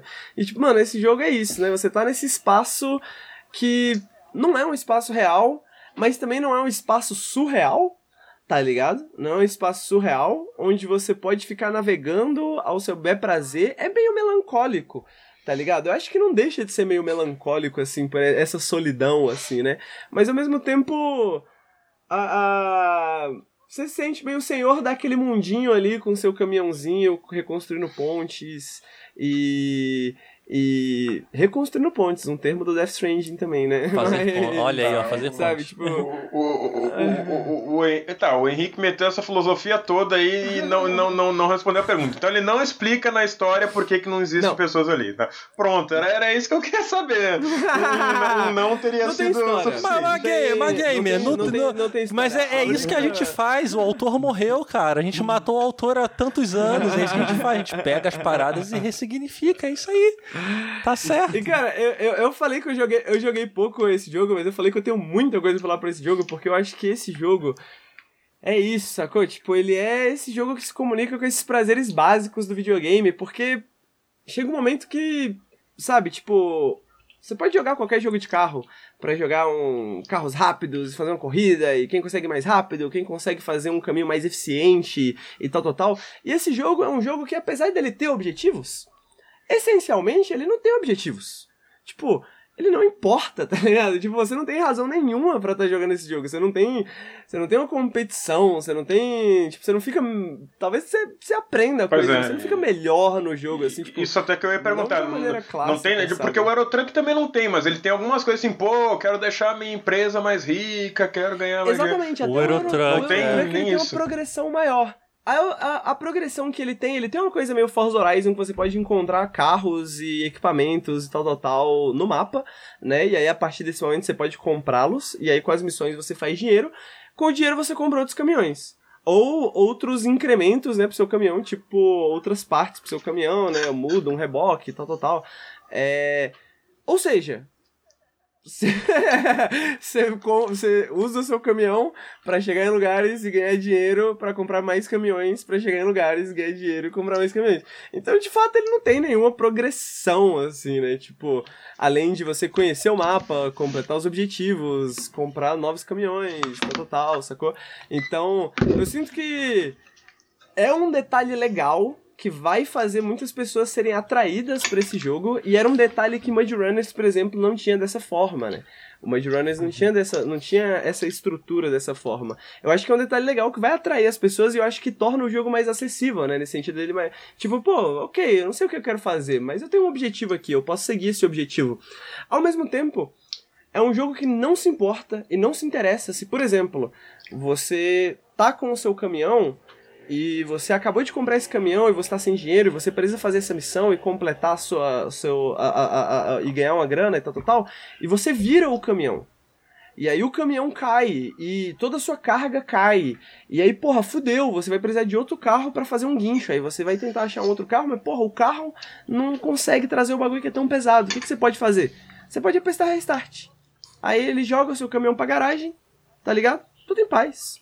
Tudo em paz, tá tudo em paz tá ligado? Tudo tranquilo. Ele tem um modo hard, né? Um modo hardcore, assim, onde tudo vale dinheiro, né? Onde, tipo, tudo você precisa de dinheiro para fazer e tal, tal, tal. Que eu acho que é extremamente interessante. Eu quero experimentar, particularmente, quando eu tiver mais experiente com o jogo base, assim. Mas. O jogo base, né? Que é o jogo como ele vem para ser jogado pela primeira vez quando você abre. Ele é uma experiência, mano. Tipo assim, é, é, é, é, eu acho que é essa parada do Zen, né? Essa parada do Zen. É um jogo que ele, ele não se importa tanto com você, tá ligado? Tipo assim, ele tá ali, ele existe, e se você quiser lidar com ele, se você quiser né, sofrer o que você tiver que sofrer e passar pelo que tiver que passar, você vai passar. Não tem nenhum objetivo muito grande, não tem um objetivo final, não tem uma estrutura, não tem uma história, não tem. Os desbloqueáveis são só novos sabores da mesma experiência, né? Porque são novos caminhões para você ter desafios próximos disso, um pouquinho diferentes. Alguns carros são melhores para explorar algumas áreas do que outras, né? E tal, tal, tal. Mas no fim das contas são sabores diferentes da mesma experiência que é Independente do carro que você tiver, independente se você tem uma hora de jogo, ou se você tem 100 horas de jogo, ou mil horas do jogo, uma hora você vai atolar, você vai ficar assim, caralho, como é que eu vou desatolar dessa porra, tá ligado? E aí é onde você sente assim, porra, tô jogando, tô jogando SnowRunner, que delícia, porra, que jogo bom, ó, aqui tentando sair do buraco, porra, jogo bom, jogo bom. Olha jogo aí, é um bom jogo pra ouvir podcast, realmente. Inclusive, é, eu, eu que sou um, um, um, fã de Eurotruck, é, tô interessado e tá no Game Pass também, né?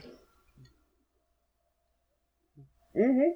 Caralho, hoje é, só jogo, é, hoje é só jogo de Game Pass. É, é patrocina Xbox, Microsoft, patrocina aí o Nautilus. Tamo de olho, Mas é, eu, eu, olha só, só é, tem ciclo de dia e noite, porque assim, é, eu imagino que dirigir de noite na lama deve ser um inferno. É desgraceiro, mano. É desgraceiro. Ainda mais quando você não sabe que o botão L ativa o coisa que eu não sabia. Então eu fiquei dirigindo no escuro por um tempão. Ele tem essa câmera 3D, que é mais fácil de você navegar, mas ele também tem uma câmera oh, primeira pessoa. Primeira pessoa. mais, hum. ah, mais imersão.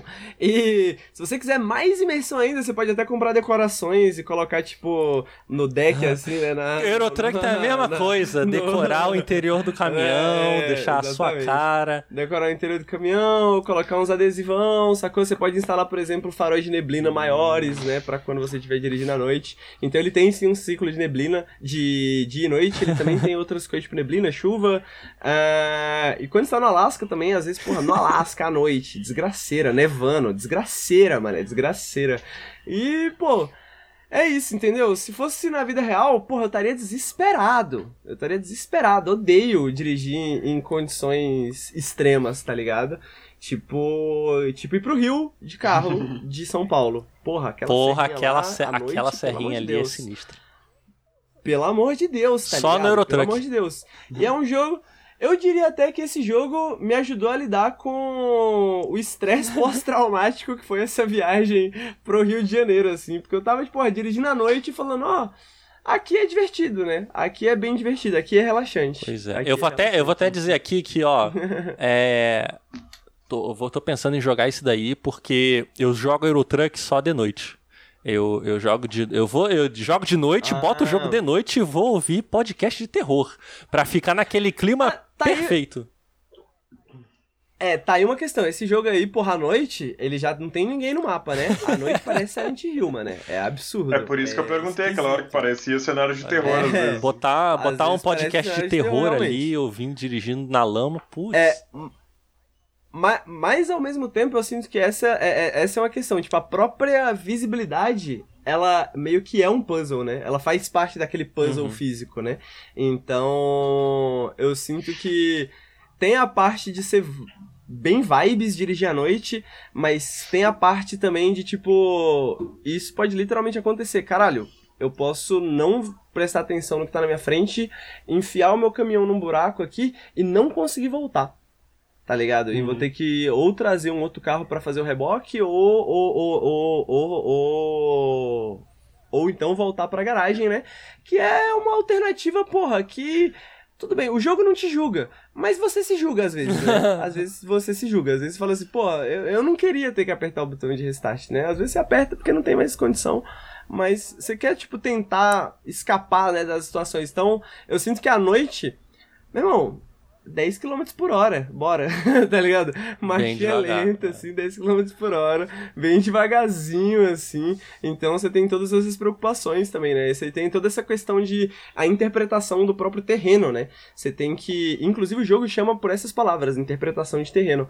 Uh, você tem que literalmente olhar pro que tá na sua frente e ver assim, mano. Tá meio lamacento? Tá meio seco? Porque, tipo, se for uma estrada de asfalto, é de boa. Se for uma estrada de terra, é. Se for uma estrada de terra molhada, puta merda. Se for uma estrada de terra muito molhada, puta merda. Se tiver muita água, caralho, seu, depende, seu carro é alto, seu carro é baixo, porque pode entrar água, tá ligado? Então, pô, tem uma árvore perto onde você pode usar o gancho, né, para você usar de reboque, de extra, né? Será que tem como você se posicionar numa posição mais legal ali? Não é algo, inclusive o carro do trailer aqui do, do vídeo. Eu tô, eu tô com pena desse cara, ele só, só faz escolha errada. Ele enfiou o carro dentro do, do, do da, da, terra, tá ligado? Tipo se, assim, se, Lu, se o Lucas cara. tivesse aqui, ele diria: não é carro, Henrique, é Por quê? Porque, porque teve ah, o podcast do, do, do Barão Calma, que, que ele. É, que ele, o Henrique ficava falando nave, ele não é nave, é submarino. e depois me disseram que eu, e, e eu conferi realmente verdade qualquer é, é, qualquer embarcação aquática. é Olha uma aí, nave. ó. Chupa Olha Lucas. aí, refutado, Lucas. É tudo nave. Submarino, nave. Navio, nave. É tudo nave. É tudo nave. Porra toda é nave, mané. Que navega, né? Então é nave. Tá aí. Game é etimólogo. Etimólogo. Ah, mas eu, eu- eu tenho uma pergunta pra pra fazer sobre esse jogo, Henrique, bem, bem importante. Que é assim. ah, como. Etimologista ou etimólogo? Agora eu fiquei na dúvida. Continua, game. Ah. Acho que um tem a ver com inseto. é, Vai lá. Bom, ah, como nesse governo, por exemplo, o, o governo não cumpre sua função, né? E cabe ao, ao empreendedor privado ter que consertar as pontes. Será que ele poderia entrar num vídeo do Nautilus aí de jogos de direito? Com certeza. Com certeza. Esse jogo seria perfeito pra um jogo de direita, com certeza. Cabe pro. pro. Porra, você não recebe nada pra isso, você tem que consertar a ponte, não tem ninguém pra consertar. Perfeito, Jogos aprovados pelo Partido. Novo. o pior é que isso é engraçado porque no texto do, do vídeo do GTA, é, e eu, eu, eu tô basicamente parafraseando outros textos que estão na descrição lá né, do, do, do vídeo. É, ele comenta que GTA é um jogo extremamente neoliberal justamente porque nenhuma instituição funciona. Só a A não ser o polícia. hospital. O- e o hospital você paga caro, tá ligado? Ah, É, pô, a polícia Não, isso então, é, caralho. então, Os caras te perseguem a- até a- o único contato mundo. com o Estado Mas é a a polícia. polícia. Mas essa é a questão. A polícia só funciona pra você. É. É verdade. É, tipo assim, é verdade. qualquer crime que esteja acontecendo, tá ligado? Mano, pode estar atacando o terror, a polícia não tá nem aí, tá ligado? Então tem crime acontecendo o tempo inteiro, papapá, papapá, mas porra, bati o carro e você bateu o carro, passou no sinal vermelho e se fudeu. Tá ligado? verdade. Se fudeu, tá fudido. É. Então, mano, nenhuma instituição funciona. A, a, a instituição que melhor funciona é o. a loja de armas. A loja de armas. Que é a, a instituição que mais 24 funciona na vida real dia. nos Estados Unidos Não. também. E, e- e- e o hospital, né? O hospital, porra, tu, tu toma 10 tiros na cara, vai pro hospital, porra, sai de lá andando É. de boa no, no- no mesmo Inve- dia. Inven... Inventaram a magia, né? Inventaram a magia. É, inventaram a mas, magia. mas tu também saca o dinheiro zerado, né? Igual nos Estados Unidos.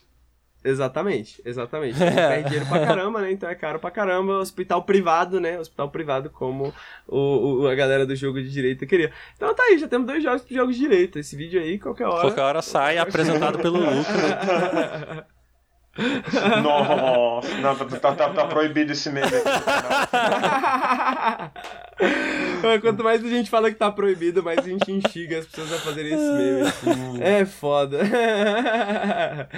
tá aparecendo, tá aparecendo, tá aparecendo sim, Dead Rank. É, bom, e cara, eu acho que isso é SnowRunner. SnowRunner, honestamente, não é um jogo que eu preciso ficar muitas horas explicando aqui, porque ele não é um jogo sobre pensar, ele não é um jogo sobre você entender, sacou? Ele é um jogo sobre sentir. Ele é um jogo sobre vibes. Ele é um jogo sobre atolar sua caminhoneta, 3 horas da manhã, querendo chegar em casa pra tomar uma serva. E nem isso você pode fazer porque está preso. Está preso. E agora? E E agora? porque não tem casa nem serva no jogo também, né? Nem tem isso. Exatamente, exatamente. Pô, depois que eu, colo- depois que eu comecei a jogar esse jogo, eu, eu coloquei uma frase de motivação aqui no- na minha parede, que tá aqui escrito Saveiro. pra toda vez que eu tiver atolado. Como é que Eu é? vou falar, Saveiro pega no breu. Saveiro pega no breu. Bora. O que, que isso significa? Saveiro pega no breu, independente da situação, pega no breu. Bora. independente da situação, Saveiro pega. Saveiro pega. Ah, o, Sa- o Saveiro é uma marca de, de carro? Eu não. Eu não, não- É, o Sa- Saveiro é uma Caminhonetinha. caminhonetinha. Ah, tá. Eu- Não lembra. É. tu não. Ô, ligado. ô, ô, Gamer, tu não lembra da- do, do. Como é que era? Os. As sofrências da Saveiro? Nem- nunca ouvi falar nisso aí, cara. Teve uma época aí que tinha um monte de, de música de Saveiro. Na época das músicas dos carros. Cara, não, não, não, desculpa. o, o gamer realmente não está conectado com a cultura de SnowRunner e de É. Euro Truck Simulator, né? É, é, ca- carro é uma tá coisa. Veículo é uma coisa que eu não entendo absolutamente nada. Eu, eu lembro. Ah, mas eu quando- também não, Isso- eu isso- também não. Não, espaço para historinha, né? Eu lembro quando eu tava na autoescola, e aí, na- na- quando eu fui fazer o teste lá, né? A, a, a, a mulher lá, eu, eu tinha feito todo o teste, né? Não sabia se tinha passado não. E a mulher me fala: estaciona atrás desse palio aí. Puta merda, qual que é o palio, velho? Eu não vou perguntar porque eu não, não quero passar essa vergonha, mas eu também não quero rodar na prova. Estacionei no, no, que eu achava que era o palio. Felizmente aquele era o palio. eu Mano, eu, eu, eu, eu honestamente também não entendo nada de carro. Eu gosto de dirigir. Eu sou fã, eu sou fã de dirigir, assim, eu acho muito divertido dirigir. E aí eu gosto muito de videogame de carro, porque eu sinto. É, eu não sei, mano. Eu, eu, eu, acho que é muito sensorial, né? Videogame de carro, né? É muito. Tipo assim, você assiste um, um jogo de carro, é muito difícil entender por que, que aquilo ali é bom, uhum. tá ligado? Na, na, sabe, tipo, diferente de, pô, um jogo que tem uma história legal, um jogo que é bonito pra caralho, um jogo que é, sacou, que é chamativo visualmente e tal, tal, tal. Um, um, um, jogo de carro, porra, né, pra um leigo, todo jogo de carro é jogo de carro, tá ligado? Jogo, todo jogo de carro tem carros. E você vê o carro na mesma perspectiva, na tela e tal, tal, tal. E no final das contas, o que diferencia esses jogos de carro é justamente essa fricção, né? Cada jogo lida de uma forma diferente com essa fricção, né? De, com esse, esse feedback, né? Que você recebe, assim, tanto visualmente, né? Quando você faz os comandos no controle, né? Então, eu gosto muito dessa interação entre mão e controle, né? Ou mão e teclado, porque teclado é uma merda pra jogar jogo de carro, e mesmo assim eu jogo. É, mas essa interação entre, entre. Porra, você quer que o carro vá pra direita, mas o carro, mano, tem o seu momentum, tem a sua inércia, tá ligado? Ele não te obedece imediatamente, né? Então você tem que lutar contra isso e contra a pista. E nesse caso, que eu acho que é um caso único, né? Um caso mais único, né? Que é o do SnowRunner, contra o terreno também, né? Ou, ou, ou, aliás, acho que não tão único, mas eu acho que mais focado nessa luta contra o terreno, né? Uh, bem focado de tipo, mano, como que eu vou passar por esse trajeto aqui, como que eu vou passar por esse pedaço, como que eu vou desatolar. Então eu gosto muito dessa fricção que o jogo que o jogo te oferece e pelo fato dele não ter timing, não ter tempo, apesar de ele ter umas missões de tempo que você pode pegar, eu não quero pegar. Uh, né? Você tem Porra, esse, esse, missão de tempo aí todo o tempo do mundo para desatolar. Caralho. Né? É. Ah, agora tu acha ruim? Tu nem jogou ainda, tu já tá achando Poxa. ah, bom o, saber. O Mud Runner original, ele era mais focado nessa ideia, às vezes, de tempo, né? De você ter uma, uma pegada, assim, de... De...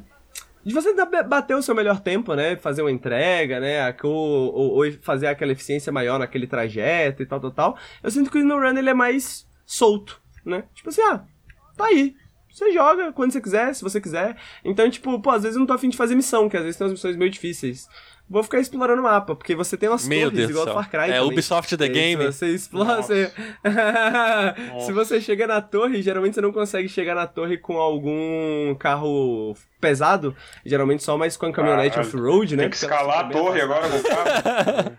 É, você geralmente vai por um trajeto bem merda, aí você chega perto da torre, ela libera a visão da área ao redor. Nossa. Então você consegue ver, tipo, carros extras que você pode faltou, desbloquear também, Faltou né? uma moto nesse jogo, e, né? inclusive é...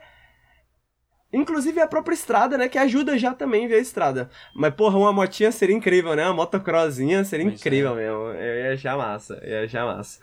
É, e talvez tenha também, eu não sei, acho que não. Aí, ó, DLC. Cadê? A, a, ideia para a ideia pros devs. Cadê o DLC, né? Ideia pros devs. Pô, hoje a gente tá dando várias ideias pro devs, pô, jogos Game Pass, pois tamo é. bem.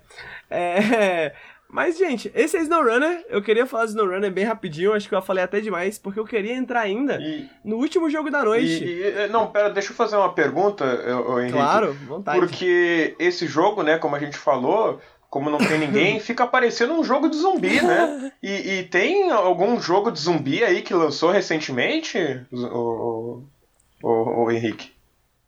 Um jogo de zumbi que lançou recentemente? Eu não sei se tá jogando uma bola pra eu cortar, mas eu não sei. Porra, mano! Porra, Para, Henrique! Caralho! Ah! Pô, claro, não, é de zumbi pô, esse jogo, né? Porra, é verdade, mano, nossa. É verdade. Pô, e, co, é zumbi, peraí, eu vou, eu vou, repetir então. Pô, e, não, e como eu, eu, a gente falou de Slay Spire, assim, pô, eu fico pensando, pô, será que tem algum jogo que mistura zumbi com, com, com um joguinho de carta? será? Não, porra, com certeza, gamer, com certeza. Tem um joguinho Caraca, você não vai acreditar. Que boa pergunta que você fez agora. Porque saiu recentemente Back for Blood. Back for Blood, que. Cara, eu tinha até esquecido que esse jogo era de zumbi, porque eu vou falar mais, mas eu adoro as armas desse jogo. Pra mim é um joguinho de tiro. mas. o chat mas... tá se cagando de rico. mas é um jogo que é muito maneiro. É um jogo que é muito, muito maneiro. Opa, ah, entendi o que, que tá acontecendo. É um jogo que é muito, muito maneiro e é um jogo que saiu agora recentemente para todos os aficionados, todos os que sofreram, né, com os anos de ausência. A ditadura da Valve. Né, que porra. A ditadura, a ditadura da, da Valve. Para todos que sofreram da ditadura da Valve, que, porra, nunca quis lançar um Left 4 Dead 3, entendeu? Porra, Left 4 Dead foi uma experiência pra mim, caralho, mano, eu lembro até hoje, quando tava, ia lançar Left 4 Dead, porra, Orange Box. Eu comprei a Orange Box é, eu acho que. Vinha no Orange Box agora? Eu tô na dúvida. Uh, era o Team Fortress que, que tinha no, no Orange Box. É, eu comprei a Orange Box e o Left 4 Dead foi o segundo jogo que eu comprei na Steam.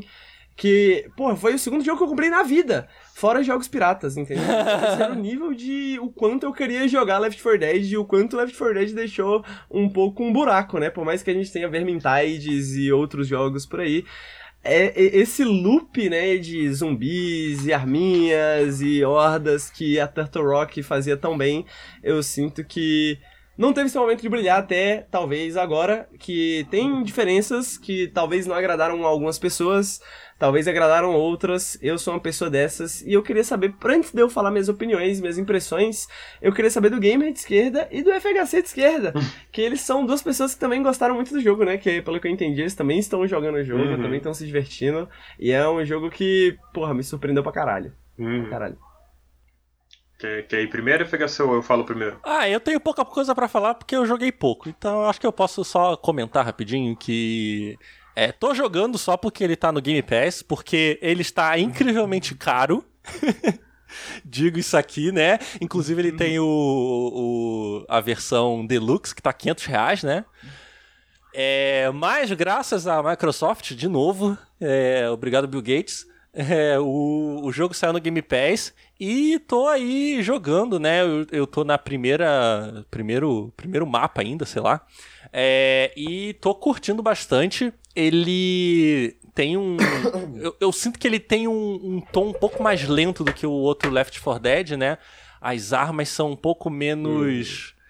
Ah, talvez um pouco mais puxado pra, pro real, né? Ele é mais devagar nisso. É, fiquei com medo quando vi um monte de cartinha porque, né? De repente, todo jogo tem cartinha, né? E o que? É loot box? Isso, não é? Fiquei com medo, né? Mas ele tem um esquema diferente agora que eu ainda não compreendi direito. Eu vou, vou ver o que, que o Henrique e o Gamer falam, né? Porque tu começa. Tu vai pra um. um um settlement, né? Um campo ali onde todas as coisas estão é, é um assentamento onde né? as coisas estão concentradas ali com melhorias, as cartinhas e tudo mais. Então, assim, minha, mas a, a, minha, a minha experiência inicial foi boa, lembra muito Left 4 Dead. Ele tem. Cara, eu, eu tenho certeza que se a Valve quisesse, ela processava. Mas a Valve não é dessas, né?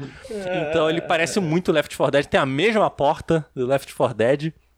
Várias coisas iguais.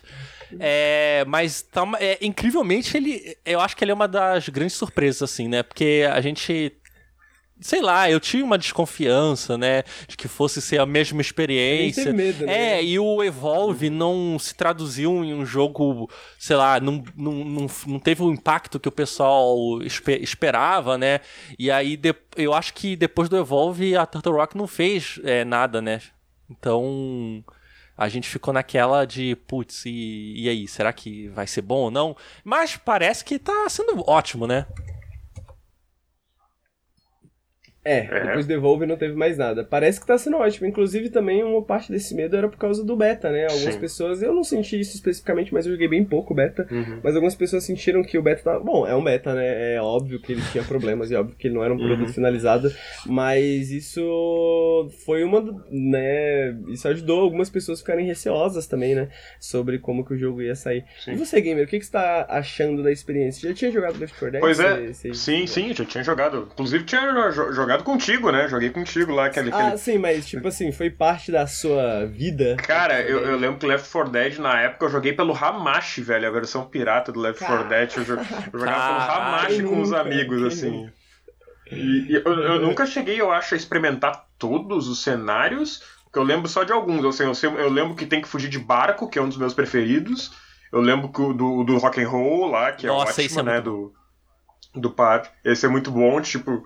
E, e, tem um bem parecido com esse no, no Back for Blood, inclusive.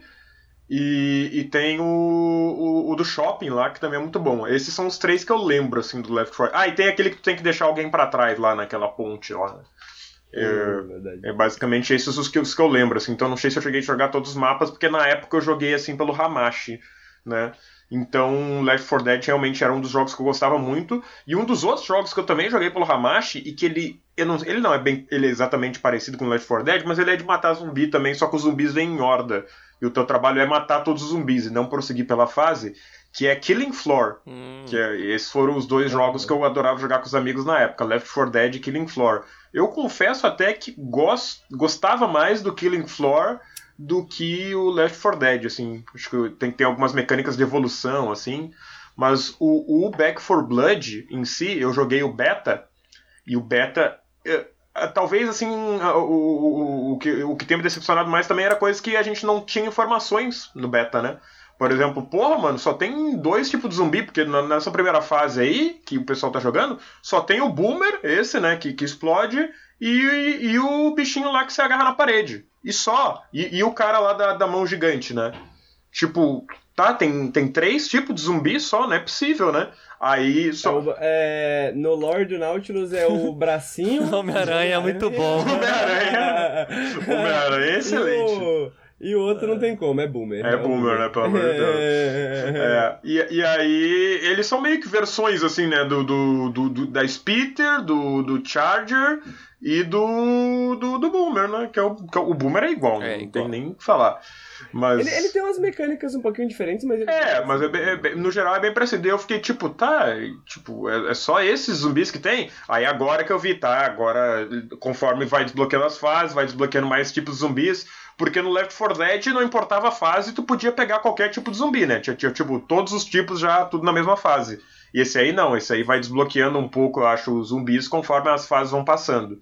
Então isso aí é algo bem interessante. E esse sistema de cartinhas também tinha me deixado receoso, porque eu fiquei assim, tipo, meio.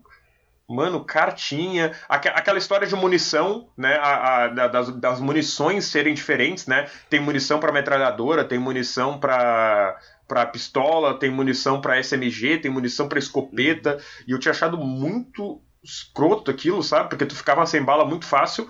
E parece que eles mudaram isso na versão. não sei se é porque eu, eu, eu, joguei na dificuldade mais baixa, mas eu, pelo menos, praticamente não tive problema com munição. Não sei como foi a tua experiência. É, pra... É, provavelmente um dos fatores que eles mais modificaram do beta para cá, provavelmente foi a questão do balanço, né? Uhum. O balanço de recursos, né? De como que eles aparecem no mapa. Então eu não acho que eu não, não acho que seja uma suposição. Uh, eu acho que é uma suposição bem justa pensar que eles modificaram isso né, na, pra versão final. Ah, uhum. no beta, honestamente, eu não lembro, né? E nesse jogo eu não. É, é, é eu tento não gastar muita bala, né? Uhum. Tal, tal, então. É, mas assim, eu, eu, o que eu posso dizer é que eu gosto de como tá a munição, uhum. né? No momento, né? No momento, eu sinto que tá, tá bem interessante, tal, te força a fazer algumas coisas, mas ao mesmo tempo não é algo que fica te enchendo o saco o tempo inteiro, né? Sim. Só em algumas situações mais específicas. É, porque, porque no beta eu... O pessoal do chat, Opa, que o pessoal falou que tem o cabecinha Vocês perderam uma excelente chance de chamar o cara de né? Porque o maluco tem um cérebro gigante, né, saindo pra fora, assim, vermelho, é horroroso. Eu não vi né, esse ainda. Eu não cheguei nesse ainda. Esse aí eu também não cheguei. Eu É, tô tomando spoiler aqui. Tô... Sou aqui convidado pro podcast e a gente tá tomando spoiler. FHC é foda, né? Spoiler do Megamente, esperem o Megamente, esperem o Megamente. Mas, mas, enfim, eu, eu lembro que no beta eu direto a gente tinha que ficar conversando. Porra, alguém tem munição de, de, de metralhadora aí? Alguém tem munição de não sei o que? Era chato pra caralho, porque a gente tinha que parar assim e ficar guardando. Quem é que tem munição de metralhadora? Aí todo mundo tinha que abrir o menu pra ver quem é que tinha munição de metralhadora, quem é que tinha munição de fuzil, quem é que tinha munição de sniper. E era meio, meio, meio, chato. No, aí no jogo em si não teve problema com isso, não. Mas uma coisa que o, To- o Totoro me falou, né? Que eu, eu não tinha gostado dessa história de munição e depois do Totoro me explicando assim por que, que ela existe, até que faz sentido. Que é essa coisa assim de tipo, pô, cada um ser de um tipo, sabe? Ao invés de todo mundo pegar uma K-47 e ficar todo mundo igual, não, pô, todo mundo vai, vai fazer umas coisas meio diferentes. Um vai ser o cara da escopeta, um vai ser o cara da, do, do sniper, o outro vai ser o cara da metralhadora. Então isso Isso aí. não falta, né? É. Isso não falta. Ou, me- ou- ou- mesmo que, pô, ok, todo mundo quer jogar de rifle, ok, mas vocês vão ter que pensar em uma estratégia, né? Você vai ter que ter, comprar caixa de munição, Uhum. né? Vocês vão ter que pensar, tipo, ele te, ele te limita e eu gosto de limitações. Eu acho que limitações são, são. Quando elas são bem utilizadas, elas são úteis, né? Uhum. E eu sinto que é, é um jogo que ele é bem tranquilo nesse sentido, porque ele tem quatro tipos de munições apenas. Sim. É, eu acho que é bem fácil você pegar, que cada tem meio que quatro tipos de armas, na verdade tem cinco, porque a bala de pistola pode ser usada para as submetralhadoras também, né? Ah, então tem cinco tipos de armas né, de longo alcance. Eu queria, queria fazer uma denúncia fora- aqui, agora, agora que eu notei aquele vídeo, pô, tu botou o vídeo do Zangado. Não, não- não Ah, tinha um outro canal, eu- não, velho. Eu nem Ah. vi, cara, você me perdoe, eu vou colocar Oh. o BRKS TS Gamer. aqui. É, É, velho, daqui a pouco tu tá botando pra tocar o que é ser. Pô, Beck é Edu aí, Beck é Edu, cara simpático. Denúncia, denúncia. Mas é isso, eu acho que essas limitações são boas pra que para meio que tipo fazer vocês é, é, fazer você pensar mais em grupo, né? Porque a munição se torna um recurso interessante também que o jogo usa pra te puxar pra certas áreas, pra te fazer ficar focar em certas coisas. Porra, estamos precisando de munição. Alguém tem uma caixa de ferramentas pra abrir aquela porta onde talvez É, ele- isso aí parece- então, leva Parece uma influência meio de. talvez dos próprios jogos de competitivos, tipo o Overwatch, o Valorant, né? Em que você tem um- uma organização de equipe muito mais específica do que tinha antes, talvez. Uhum. Hum. Eu tenho uma teoria. Eu, Eu tenho uma teoria. Ixi. Eu sou um leigo.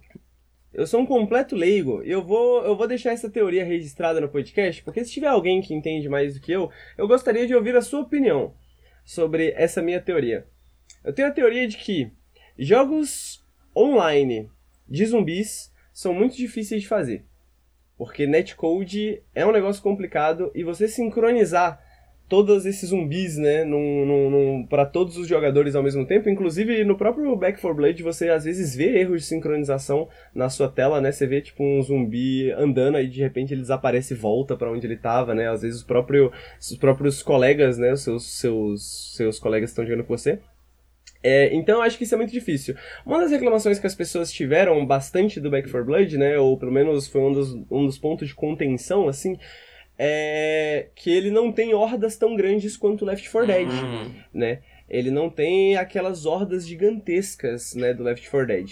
Então eu acho que existe duas questões. Uma é existe uma limitação técnica Uhum. que obriga eles a terem menos zumbis, então eles não podem ter tantos zumbis quanto no Left 4 Dead, por exemplo. E eu acho que eles tomaram essa decisão muito interessante de transformar esse jogo num jogo mais tático e ele se tornar um jogo mais deliberado, um jogo mais estratégico.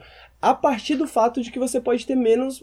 Justamente pelo fato de que você não pode ter tantos zumbis assim. As hordas não podem ser tão grandes assim.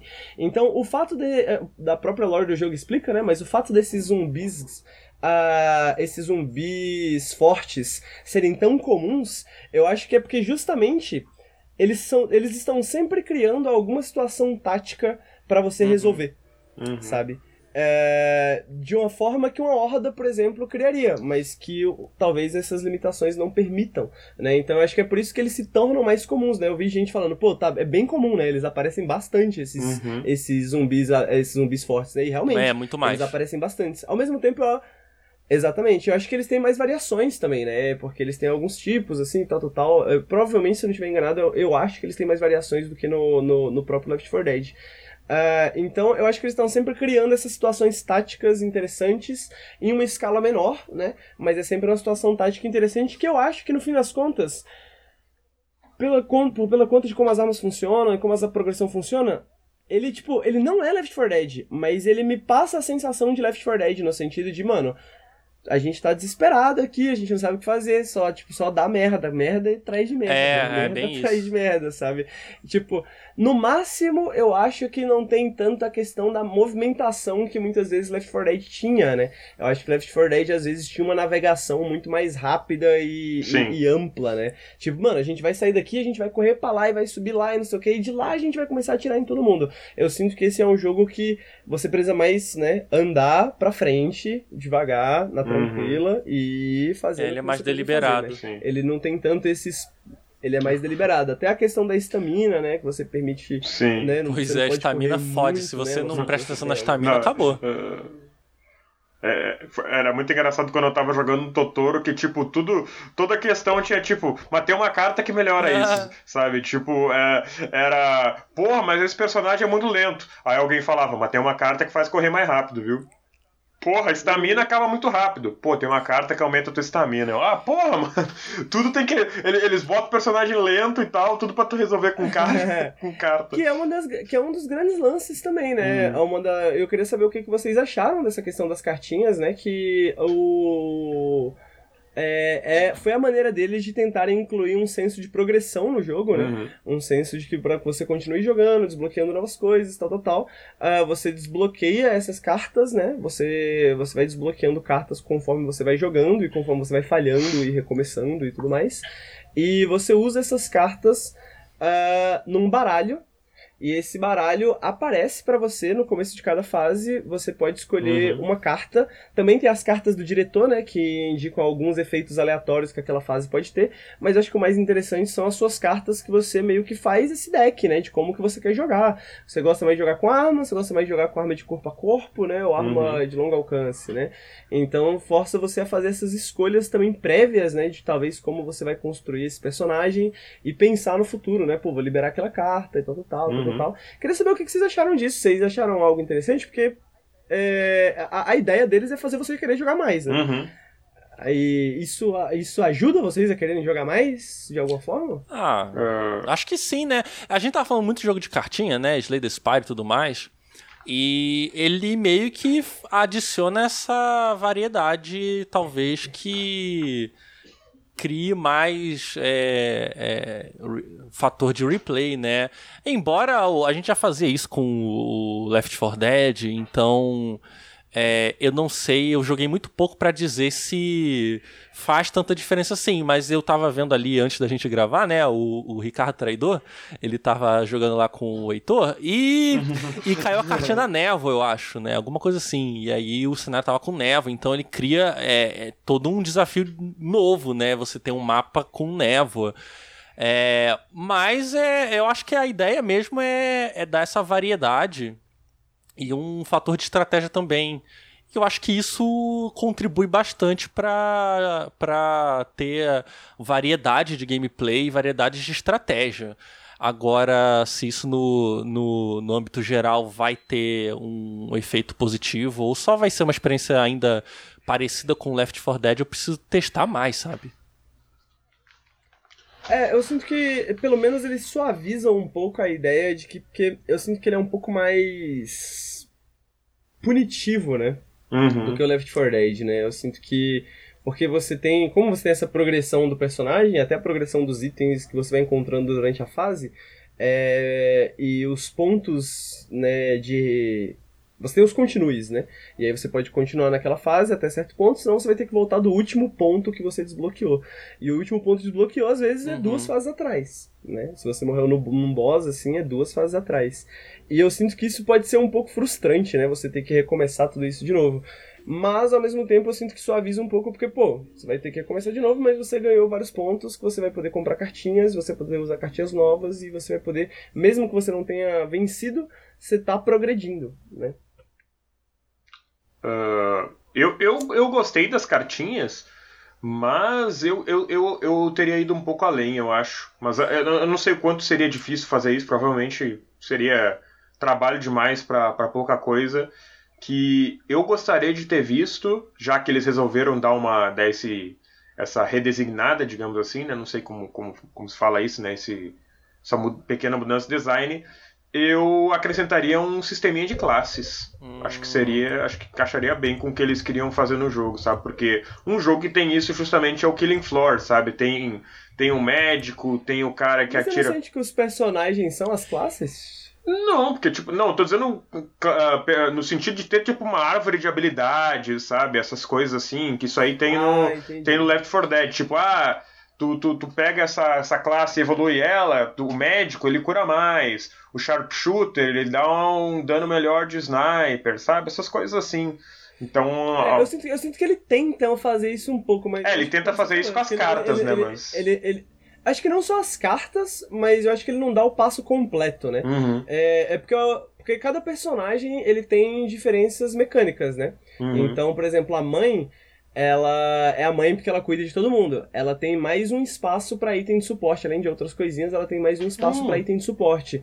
Então, por exemplo, a mãe ela pode levar hum. dois medkits. Ah, eu, eu, eu, eu, eu não é. tinha notado essa, essa atividade. Porque eu sei que a é, pessoa pode o... comprar espaço de suporte, né? Eu sei que a pessoa pode comprar lá na lojinha espaço de suporte. É, mas a mãe ela já vem com espaço extra. Então, hum. por exemplo, o Evangelo, que era o que eu tava jogando, ele tem um uma carta de sair da cadeia, né?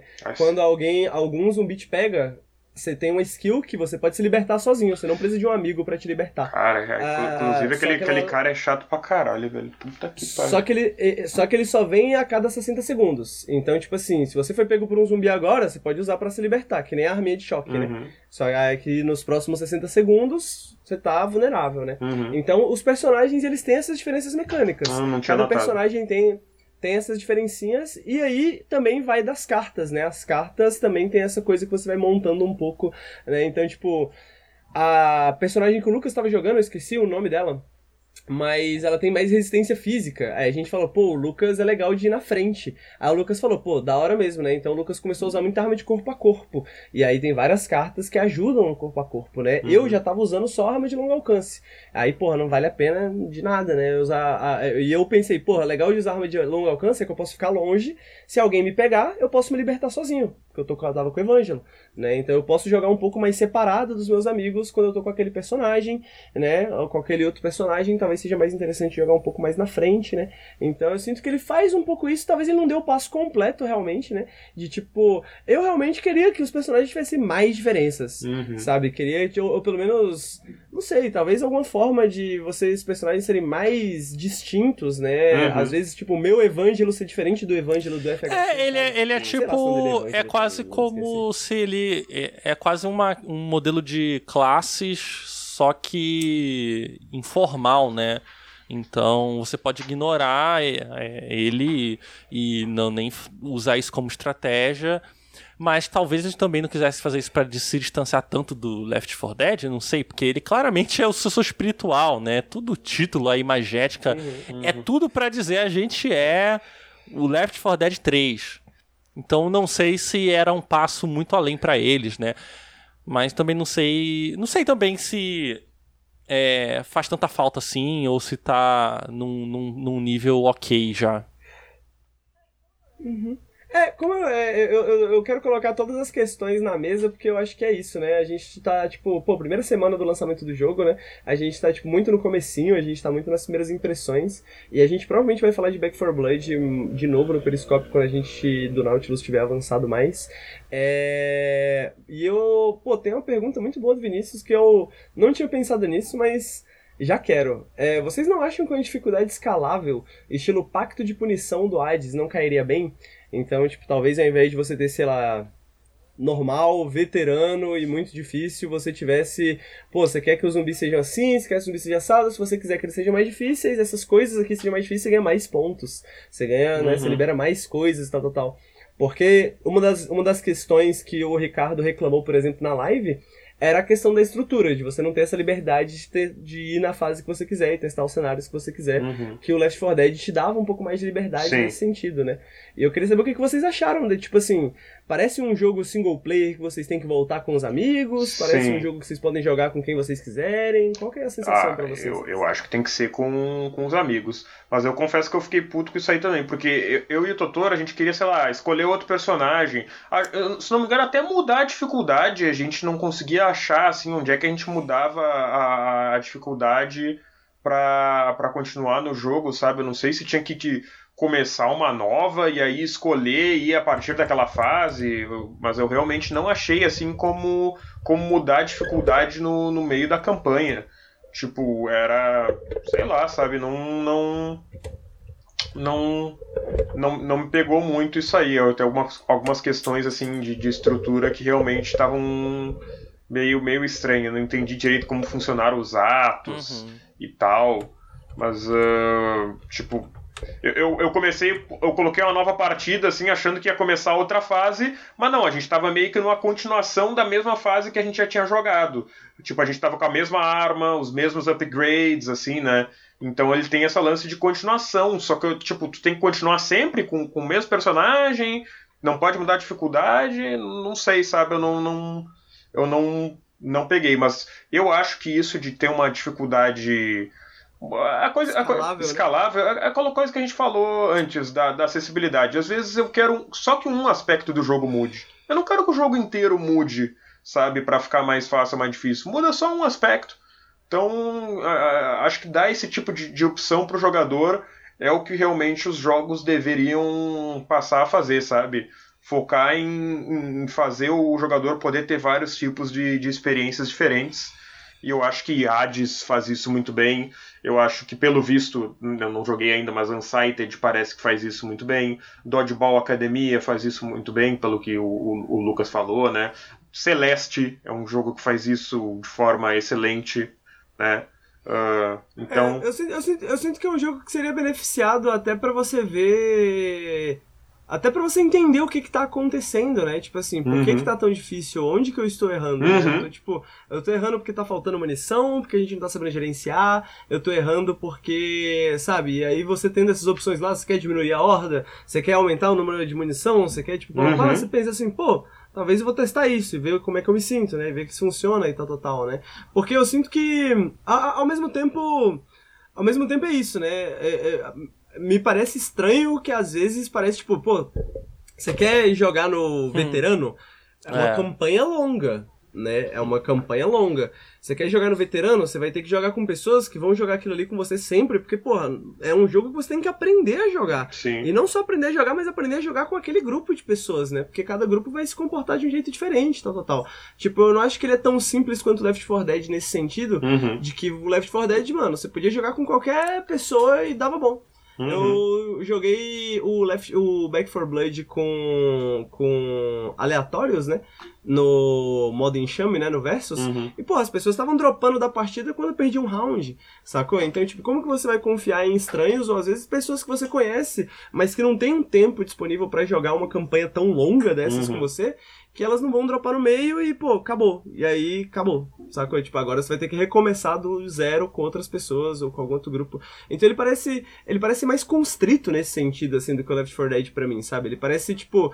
Ele parece estar tá pedindo uma experiência de um jogo que tem single player e co-op, sabe? Uhum. Tipo assim, um, um, é, é, um jogo que é para você, tipo, jogar, um jogo de história para você jogar do começo ao fim com o mesmo grupo de pessoas, sabe? Parece marcar um RPG. Uhum. sabe? Enquanto Left 4 Dead parecia mais marcar uma, um barzinho. Uhum. Sabe? É, são dois comprometimentos muito diferentes que você tá é, pedindo. É, é como se tivesse um Valorante uhum. de campanha, né? No, no Valorante é. é, bem melhor tu Exato. jogar com um time. Tu pode até jogar com os random, né? Mas imagina se fosse uma campanha assim, né? Contínua que tu tivesse que, que sacar algumas coisas do jogo, né? Aí eu imagino que ter, ter, ter, ter um baludinho seria muito melhor. Pois é. Exato. É, falando que é um jogo que faz isso muito bem é o Remnant. É, eu acho que o Remnant é um bom exemplo nesse sentido mesmo, né? Ele parece ter essa estrutura um pouco Remnant, né? De tipo, você quer jogar com seus amigos? É do início ao fim, confia, vai na fé, mas é isso, tá ligado? É meio esquisito para mim isso, porque o Left 4 Dead me parece outra vibe, né? Me parece Eu acho que eu concordo, eles podiam ter trabalhado com essas coisas, porque ele limita um pouco a experiência, né? Essa coisa de seguir certinho uma, um mapa depois do outro, cara. Isso te ferra se você não tem time fechado, né? E, aí, quando eles apostam mais em estratégia, é, funções específicas para cada jogador.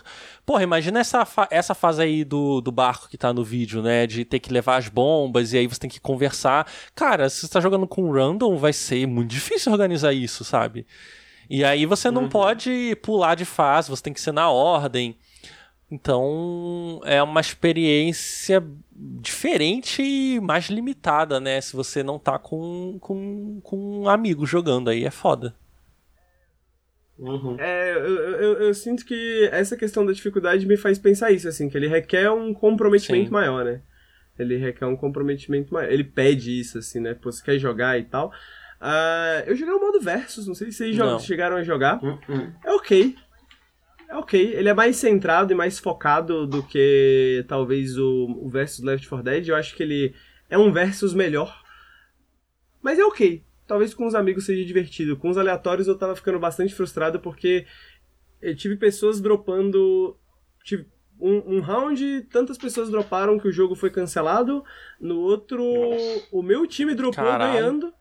Caralho. É, saca, tipo, eu acho que o cara talvez tenha achado que acabou, porque às vezes parece que acabou assim, mas tem mais um round. Uh, mas é legalzinho porque o tiro do jogo é legalzinho, né? E controlar os zumbis não é uma coisa horrível, não. Tem uma certa estratégia, assim, de como você escolhe os zumbis, a, a progressão que você faz com esses zumbis também, porque conforme você vai ganhando pontos ali durante o jogo, você vai upando a sua ofensiva, a sua defesa e tal, tal, tal. Então você dá para criar estratégias com os amiguinhos, né? Então, tipo, pô, você tá com aquele cara que deixa o cara preso, você deixa o cara preso, outro faz o suporte de longe com o spitter, né? Que fica com o cuspidor, que fica jogando, e um vai de tanque pra cima dos caras, tá ligado? Uhum. Então dá pra ter essas estratégias legais assim.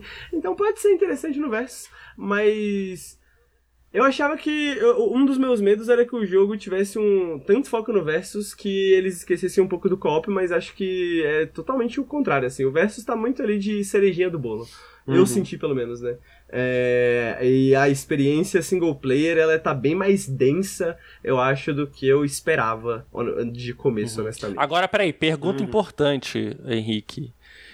O que, que tu achou uhum. do Goku?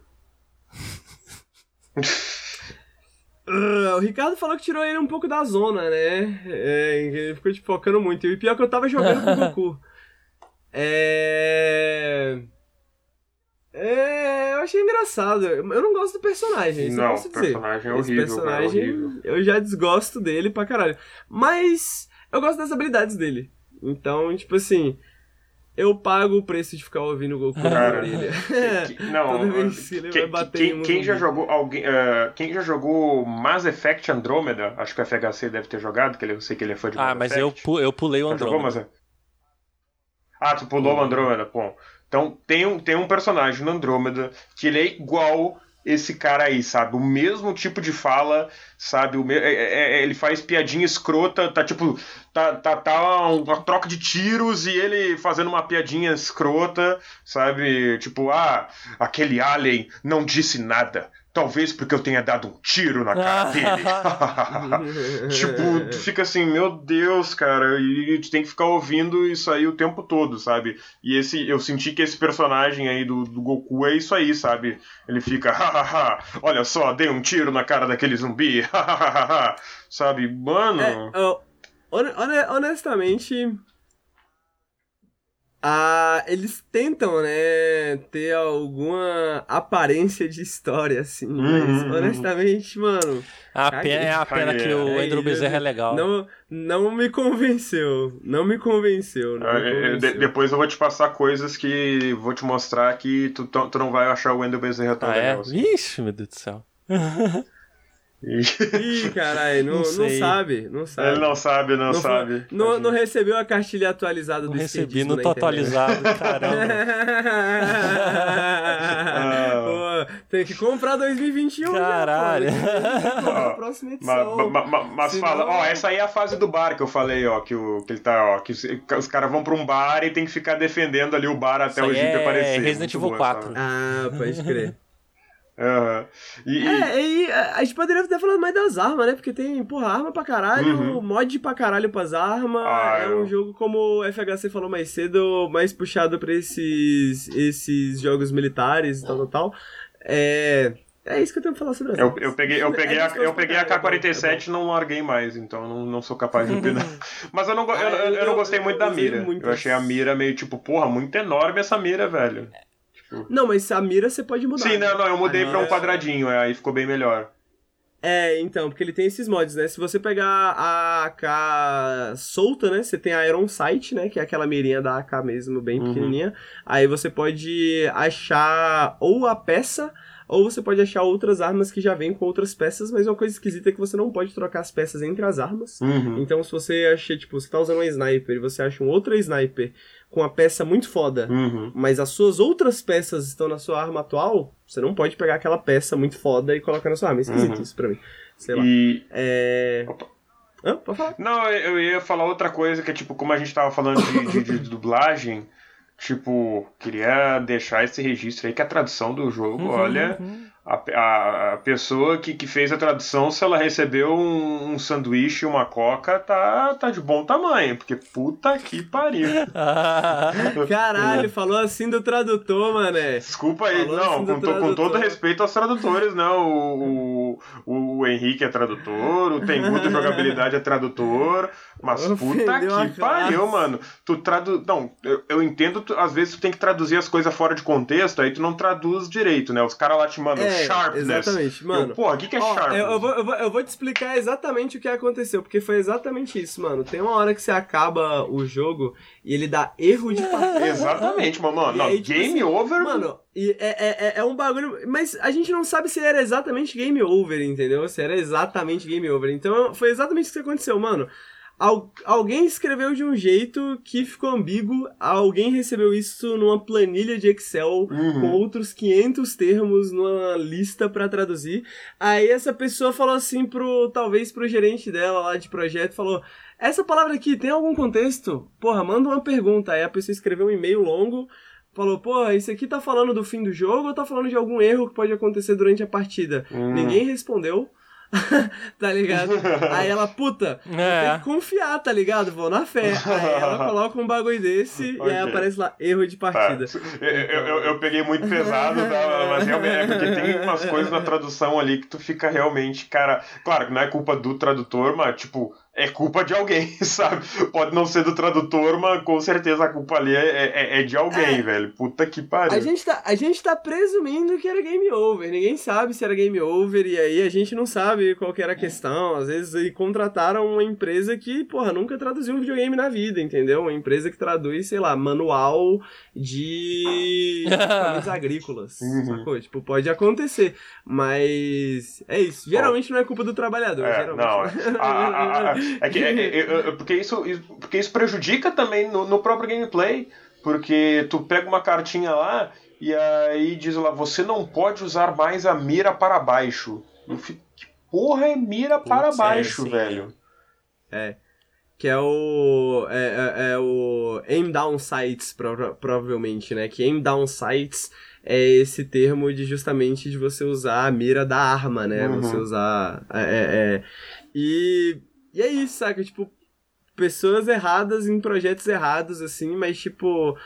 a pessoa mesmo só recebeu uma planilha lá, tipo, Sim. ela provavelmente talvez, talvez ela não estivesse preparada pra fazer aquele trabalho, mas ela não teve escolha sobre qual projeto ela ia pegar ou não ia pegar, né? Sim, sim. É, Não, é, não, não, não, não, não, não quis soar como se eu tivesse realmente, tipo, zoando o trabalhador, tá? Não. Não, Denúncia, não, gamer de não, esquerda não, não. antitrabalhismo. É porque, ó, Ai, é porque, mano, honestamente, mano, é, quando eu traduzi o, o, o jogo do, do Sensei Awakening pra celular, você imagina, mano, jogo de celular. Jogo de celular já tem um monte de merda enfiada, assim, mano, pra nada, né? Tipo assim, um monte de texto que não serve pra porra nenhuma.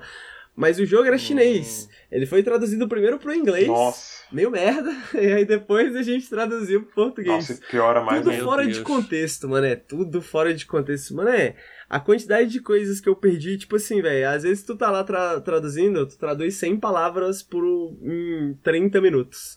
Às vezes tu passa duas horas em uma palavra, assim, de tipo, mano, será que essa palavra é uma palavra que vai estar no menu do jogo? Hum. Ou será que essa é uma palavra que vai estar escondida numa opção muito aleatória que ninguém vai olhar, tá ligado? Tipo, porque às vezes você só não tem como saber mesmo.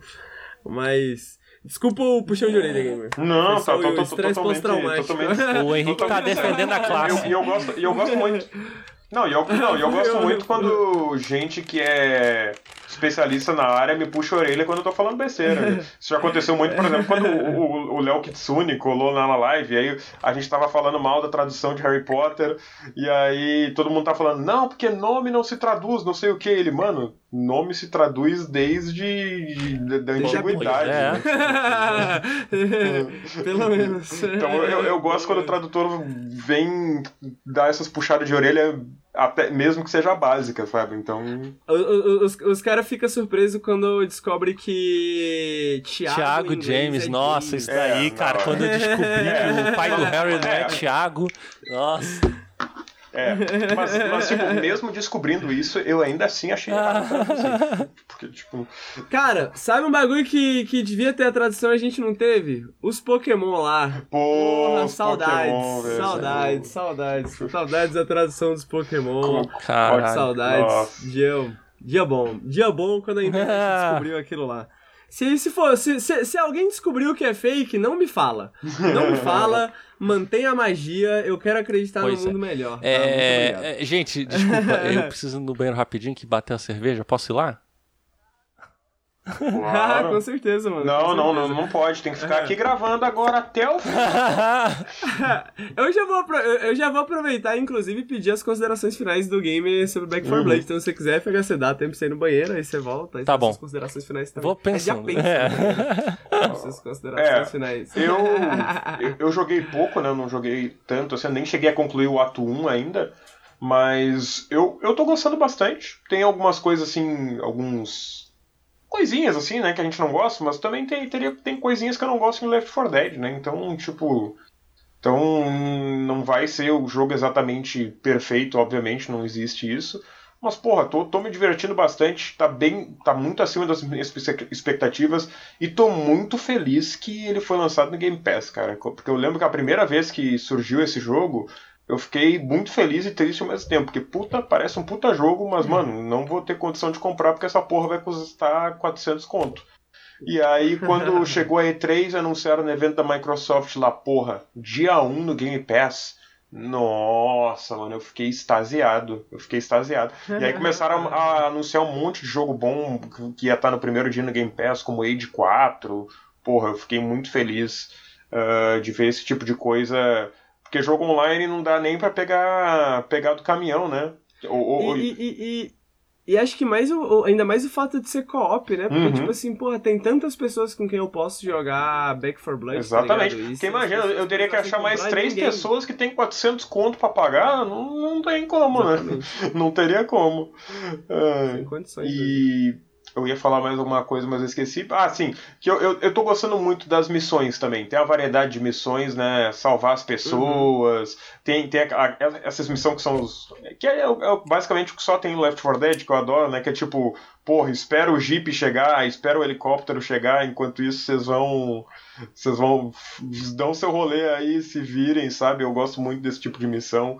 E Back 4 Blood faz muito bom uso delas e faz uso de novas também. Então tô, tô bem ansioso para continuar o jogo aí e para eventualmente completar ele. Já, inclusive, já, já combinei aí com a FHC da gente dar uma jogadinha aí fim de semana, né? Sim, FHC? sim, vamos jogar. Agora que eu tô de férias aí, vou, vou jogar pra caramba esse jogo aí. Iradíssimo. E, Gamer, antes de você terminar, hum. seu filme favorito de zumbi? Meu filme favorito de zumbi. Cara, vocês não vão acreditar, mas eu gosto muito do, do, do primeiro Resident Evil. Primeiro Resident Eu acredito, esse filme é bom. Eu, eu, eu gosto. É, é, é raro ouvir isso, mas é realmente o primeiro é Resident Evil, ele é. Ele é, ele é subvalorizado. É que. É, é, e eu, eu confesso que eu não vi muitos também, né? O filme de zumbi que eu vi, eu vi Resident Evil, eu vi aquele lá com, com o Brad Pitt, que é meia boca, e. Cara, eu não vi aqueles antigos, aqueles clássicos, tipo Noite dos Mortos-Vivos, Zumbilândia, esses As, filmes assim. A, a Assista, são muito bons. É, são, como eu não vi, eu não, não, não, talvez citaria algum desses, é, mas não. Eu acho que talvez o que tu. Não sei se tu assistiu, mas o que tu vai mais gostar talvez seja Shaun of the Dead. Shaun of the Dead é, é não, louco. Não, não, vi, não. Talvez seja, talvez seja o melhor filme de zumbi. É, e FHC, últimas considerações sobre Ah, eu tenho. Não posso falar muita coisa porque eu joguei bem pouco, né? Mas é, experimentei ali com umas pessoas aleatórias e tal, e vi que não é uma boa. e, e, uhum. e, não sei, né? Como a gente mencionou, ele é bem mais deliberado, exige estratégia mas é, o ritmo dele é um pouco mais lento do que o resto. É, eu não entendi ainda, é, o Henrique falou ali atrás, né, do, do porquê não ter as hordas do, do, do Left 4 Dead tão grandes quanto, né? Por causa do, talvez do netcode ou não, eu não sei se seriam essas as razões porque não sei, tipo, Left 4 Dead já fez isso, né? E eu acho que a Turtle Rock teria a capacidade de, replicar o netcode que facilitaria isso. É... Então não sei se é mais uma decisão de game design mesmo, né? Então são, sei lá, né? São decisões, né? Vamos ver como é que tá, como é que isso vai ser ao, no, no, ao longo termo, né? Mas eu tô ansioso para jogar. É, queria até jogar agora de madrugada, né? Com o pessoal aí random. Mas é, quero testar mais como é que estão essas, essa questão das cartinhas e experimentar mais as armas, né? O pouco que eu joguei, eu peguei a AK-47 com aquela mira e o tripé. Então, é, ele meio, meio, meio que me obrigava a sempre usar o scope, pra, porque sem ele a precisão era, é. tipo, ia pro espaço, né? É, joguei com pistola e tal, e ele é bem mais punitivo. E se você morre, é, a base não tem as armas de novo, né? Então você volta mais fudido ainda, né? Mas é, quero muito jogar mais para ver o que que, eu, o que que vai ter de quais serão as coisas que mais vão ficar com, comigo, né? Com o tempo de jogo. Mas eu acho que a gente pode se alegrar e, e, dizer com, com uma felicidade de que é um bom sucessor espiritual para Left 4 Dead, assim. Então o pessoal, o pessoal hum, tava sentindo falta e chorando aí porque a Valve compra as marcas para matar. a gente tá ah, com, o, em boas mãos.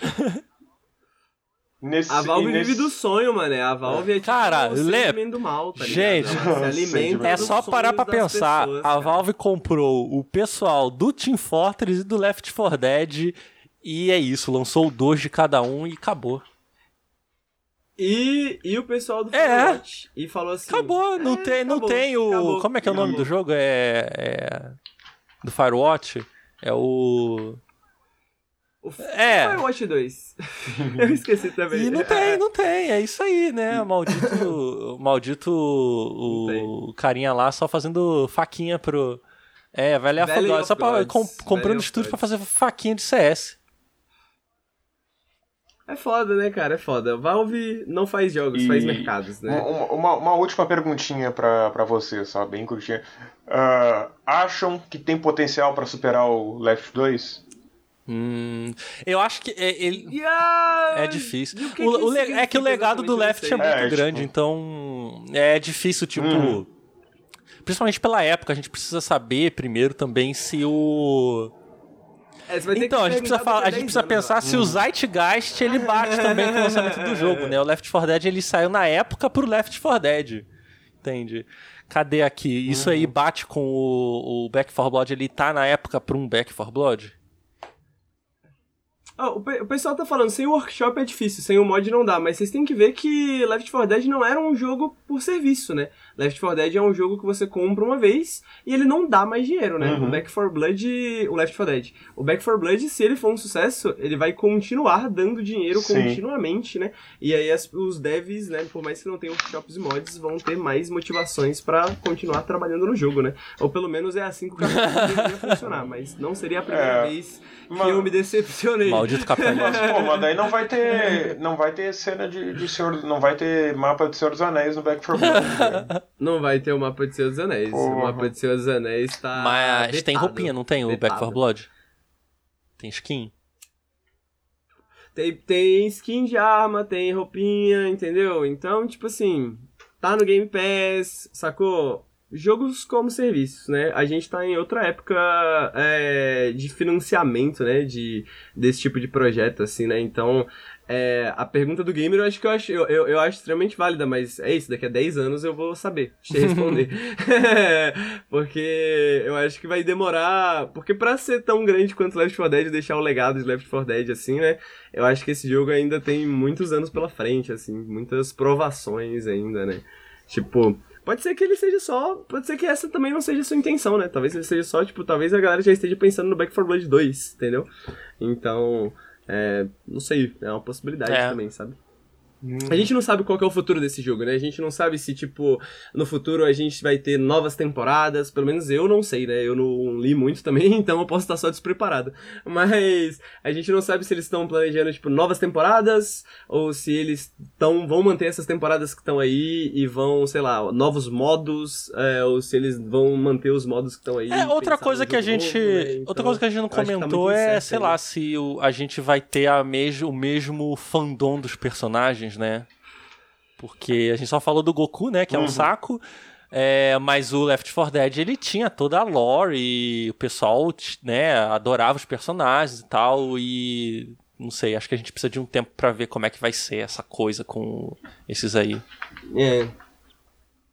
Como que o Zeitgeist vai se desenvolver, né? Mas é isso, gente. Três horas e meia de podcast. Pô. Obrigado, porra. Pô, Oh, cê- aproveitar que então que a gente tá com. 3 horas e meia, posso fazer uma última perguntinha, assim, bem rápida? Claro. É, é, é bem rápido, assim. Eu, eu queria perguntar: jogo com easy mode que usa pilha, exclusivo, arte, indie, pode ser pirateado? É, é legal ou não é legal? Acho que dá uma, uma pergunta rápida aí. Uma excelente pergunta, gamer. Uma excelente pergunta. Essa pergunta a gente vai responder no Twitter. Porque eu acho que o Twitter é o melhor Com certeza, principalmente que o Twitter ele funciona nesse ciclo, né? É a. Então a gente pode perguntar isso, daqui a um mês a gente pode perguntar de novo. Exatamente. É, exatamente. Então eu, eu acho que, tipo, porra, tá ligado? Você precisa mais que alguns caracteres, assim, pra você responder perguntas como essa, ter discussões como essa. Eu acho que a brevidade é. é. uma virtude, né? A brevidade é uma virtude, então acompanhem o Twitter do Gamer de Esquerda, arroba Gamer de Esquerda, Gamer de Esquerda, onde as pessoas podem te encontrar na rede durante, depois, a- após as férias. É. Eu sei que, pelo menos durante as férias, eu sei que você vai aparecer aqui algumas vezes. A gente vai jogar alguma coisa Oh, durante vamos. as férias, com certeza. Vamos, e, e- inclusive eu falar aí que eu desafiei o Lucas, né, pro, pro um Age of Empires 4 quando lançar. E vamos fazer uma melhor de 5 e quem ganhar vai ter que mandar o outro jogar um jogo. Então já, já pensem aí em jogos que eu vou ter que mandar o Lucas jogar, porque com certeza eu vou ganhar. Então mas vocês podem, vocês podem me encontrar, encontrar tanto no Twitter, quanto na, na- no Instagram, quanto na Twitch. Em todos o meu arroba é gamer de esquerda, tudo junto, não tem erro. Então. Queria dizer que se o chat quiser apostar, recebendo apostas, entendeu? Recebendo apostas. Só falar comigo, eu tenho meu livrinho aqui. Pá, Então tá. pago. Vou, vou, Pago no vou- dia. vou aparecer Primeiro aí, vamos, vamos jogar um. Inclusive um Valval aí, Aí, quem sabe, um Back for Blood também. Vamos... Ó, se, você- Pô, se vocês certeza, pedirem, eu instalo o Valorant de novo, hein? Porra, eu, eu, Eu ia- é, é um saco instalar o Valorant de novo, velho.